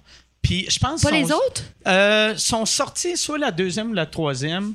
OK. je pense que j'ai décroché à la troisième ou j'ai fini par décrocher. Mais c'était bon en Titi aussi. Puis, bah, bref, ça se passait pas. Il y, a, une des saisons qui se passe l'été. Puis, mais il y a quelque chose en tout cas de de ça, as-tu retrouvé ton titre? Mm. A Simple Man. il est revenu. Il y a, the man, il y a The Man Who Wasn't There? Oui, non, c'est après. Après, euh, il y a Blood Simple, Raising Arizona, Miller's Crossing, Barton Fink, euh, Odd Sucker Proxy, Fargo, Big Lebowski, Oh Brother, Where Are You, Intolerable, uh, Non, là, tu recules. Faut que mm. c'est assez récent. C'est dans le... Euh, a Simple Man, c'est ça? On dirait que. il faut couper ça. Et puis le pire, c'est que c'est moi qui t'ai amené vers les frères Cohen. T'es en train de parler, puis j'étais comme.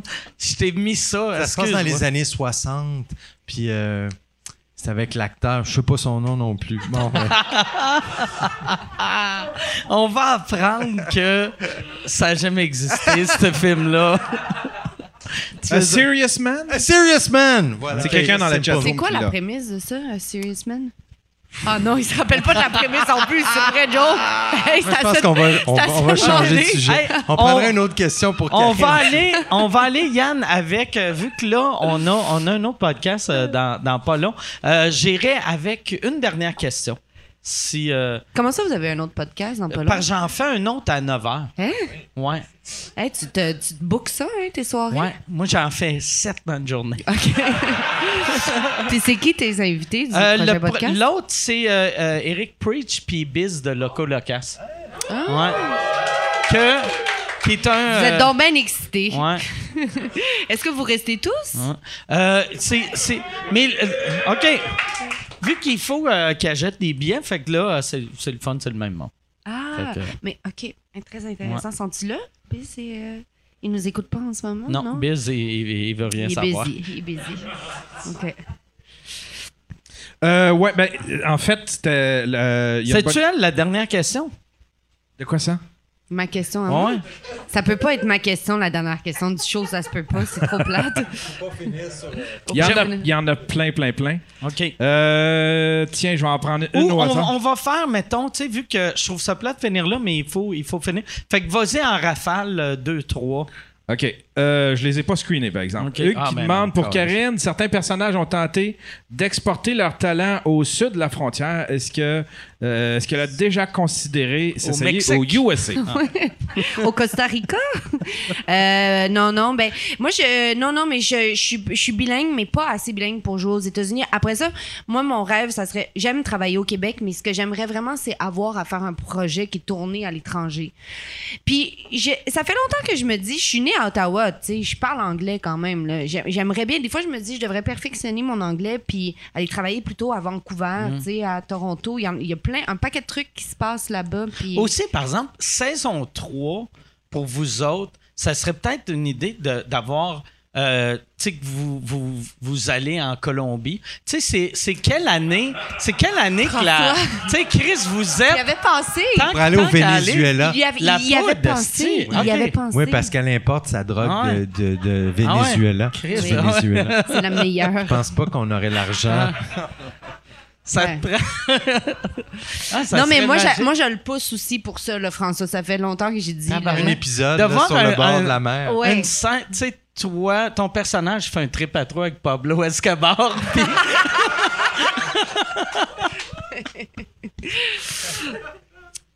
OK, il y a d'autres questions. Euh, pour les deux, quel rôle euh, refuseriez-vous de jouer euh, par conviction, admettons, ou par à cause de vos valeurs? Y a-t-il des rôles que. Il n'y a pas grand-chose que je ferais pas par conviction.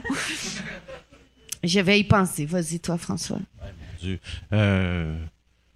Ben, c'est parce que le, principe de jouer un rôle, c'est que c'est pas toi. Hein. fait qu'à un moment donné, je, je fais... faire un film, tu joues Hitler, t'es ben, pas en train de vouloir tuer Moi, je pense que ça dépend, ça, dépend du projet, en fait.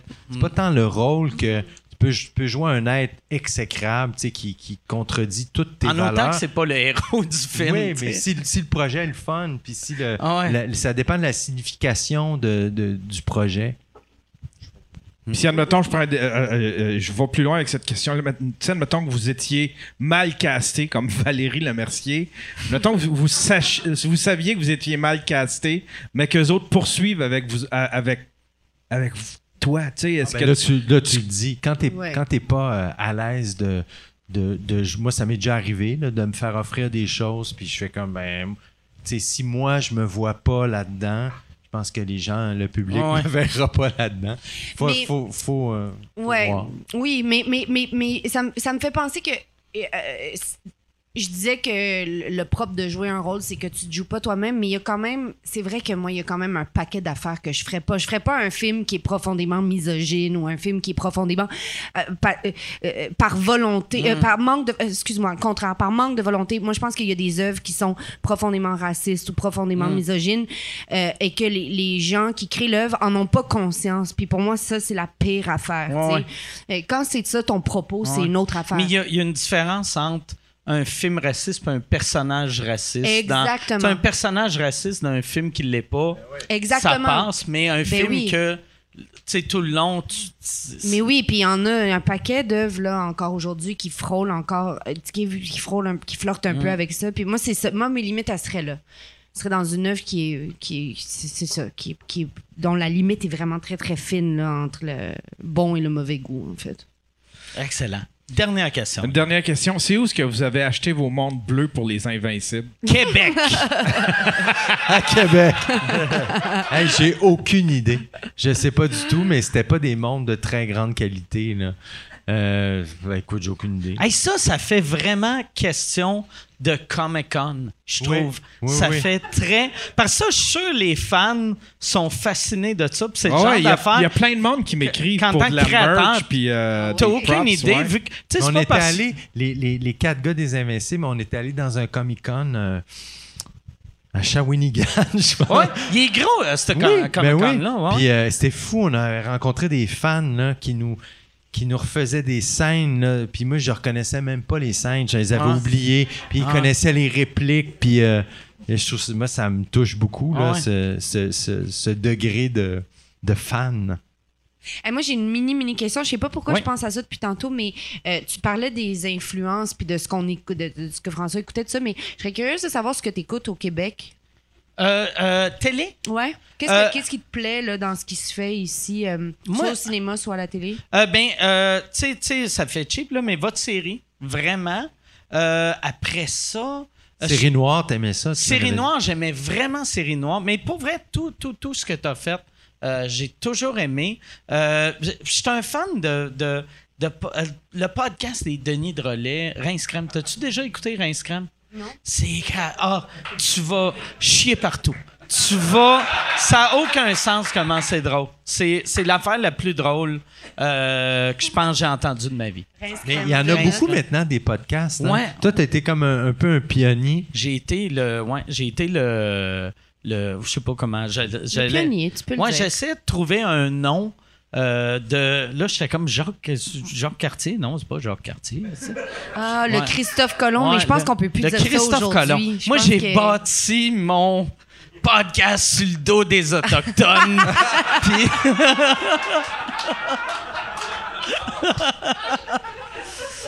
Mais ouais, euh, c'est vraiment là euh, mais j'ai regardé en plus, tu sais, euh, euh, c'est comme ça que je t'aime.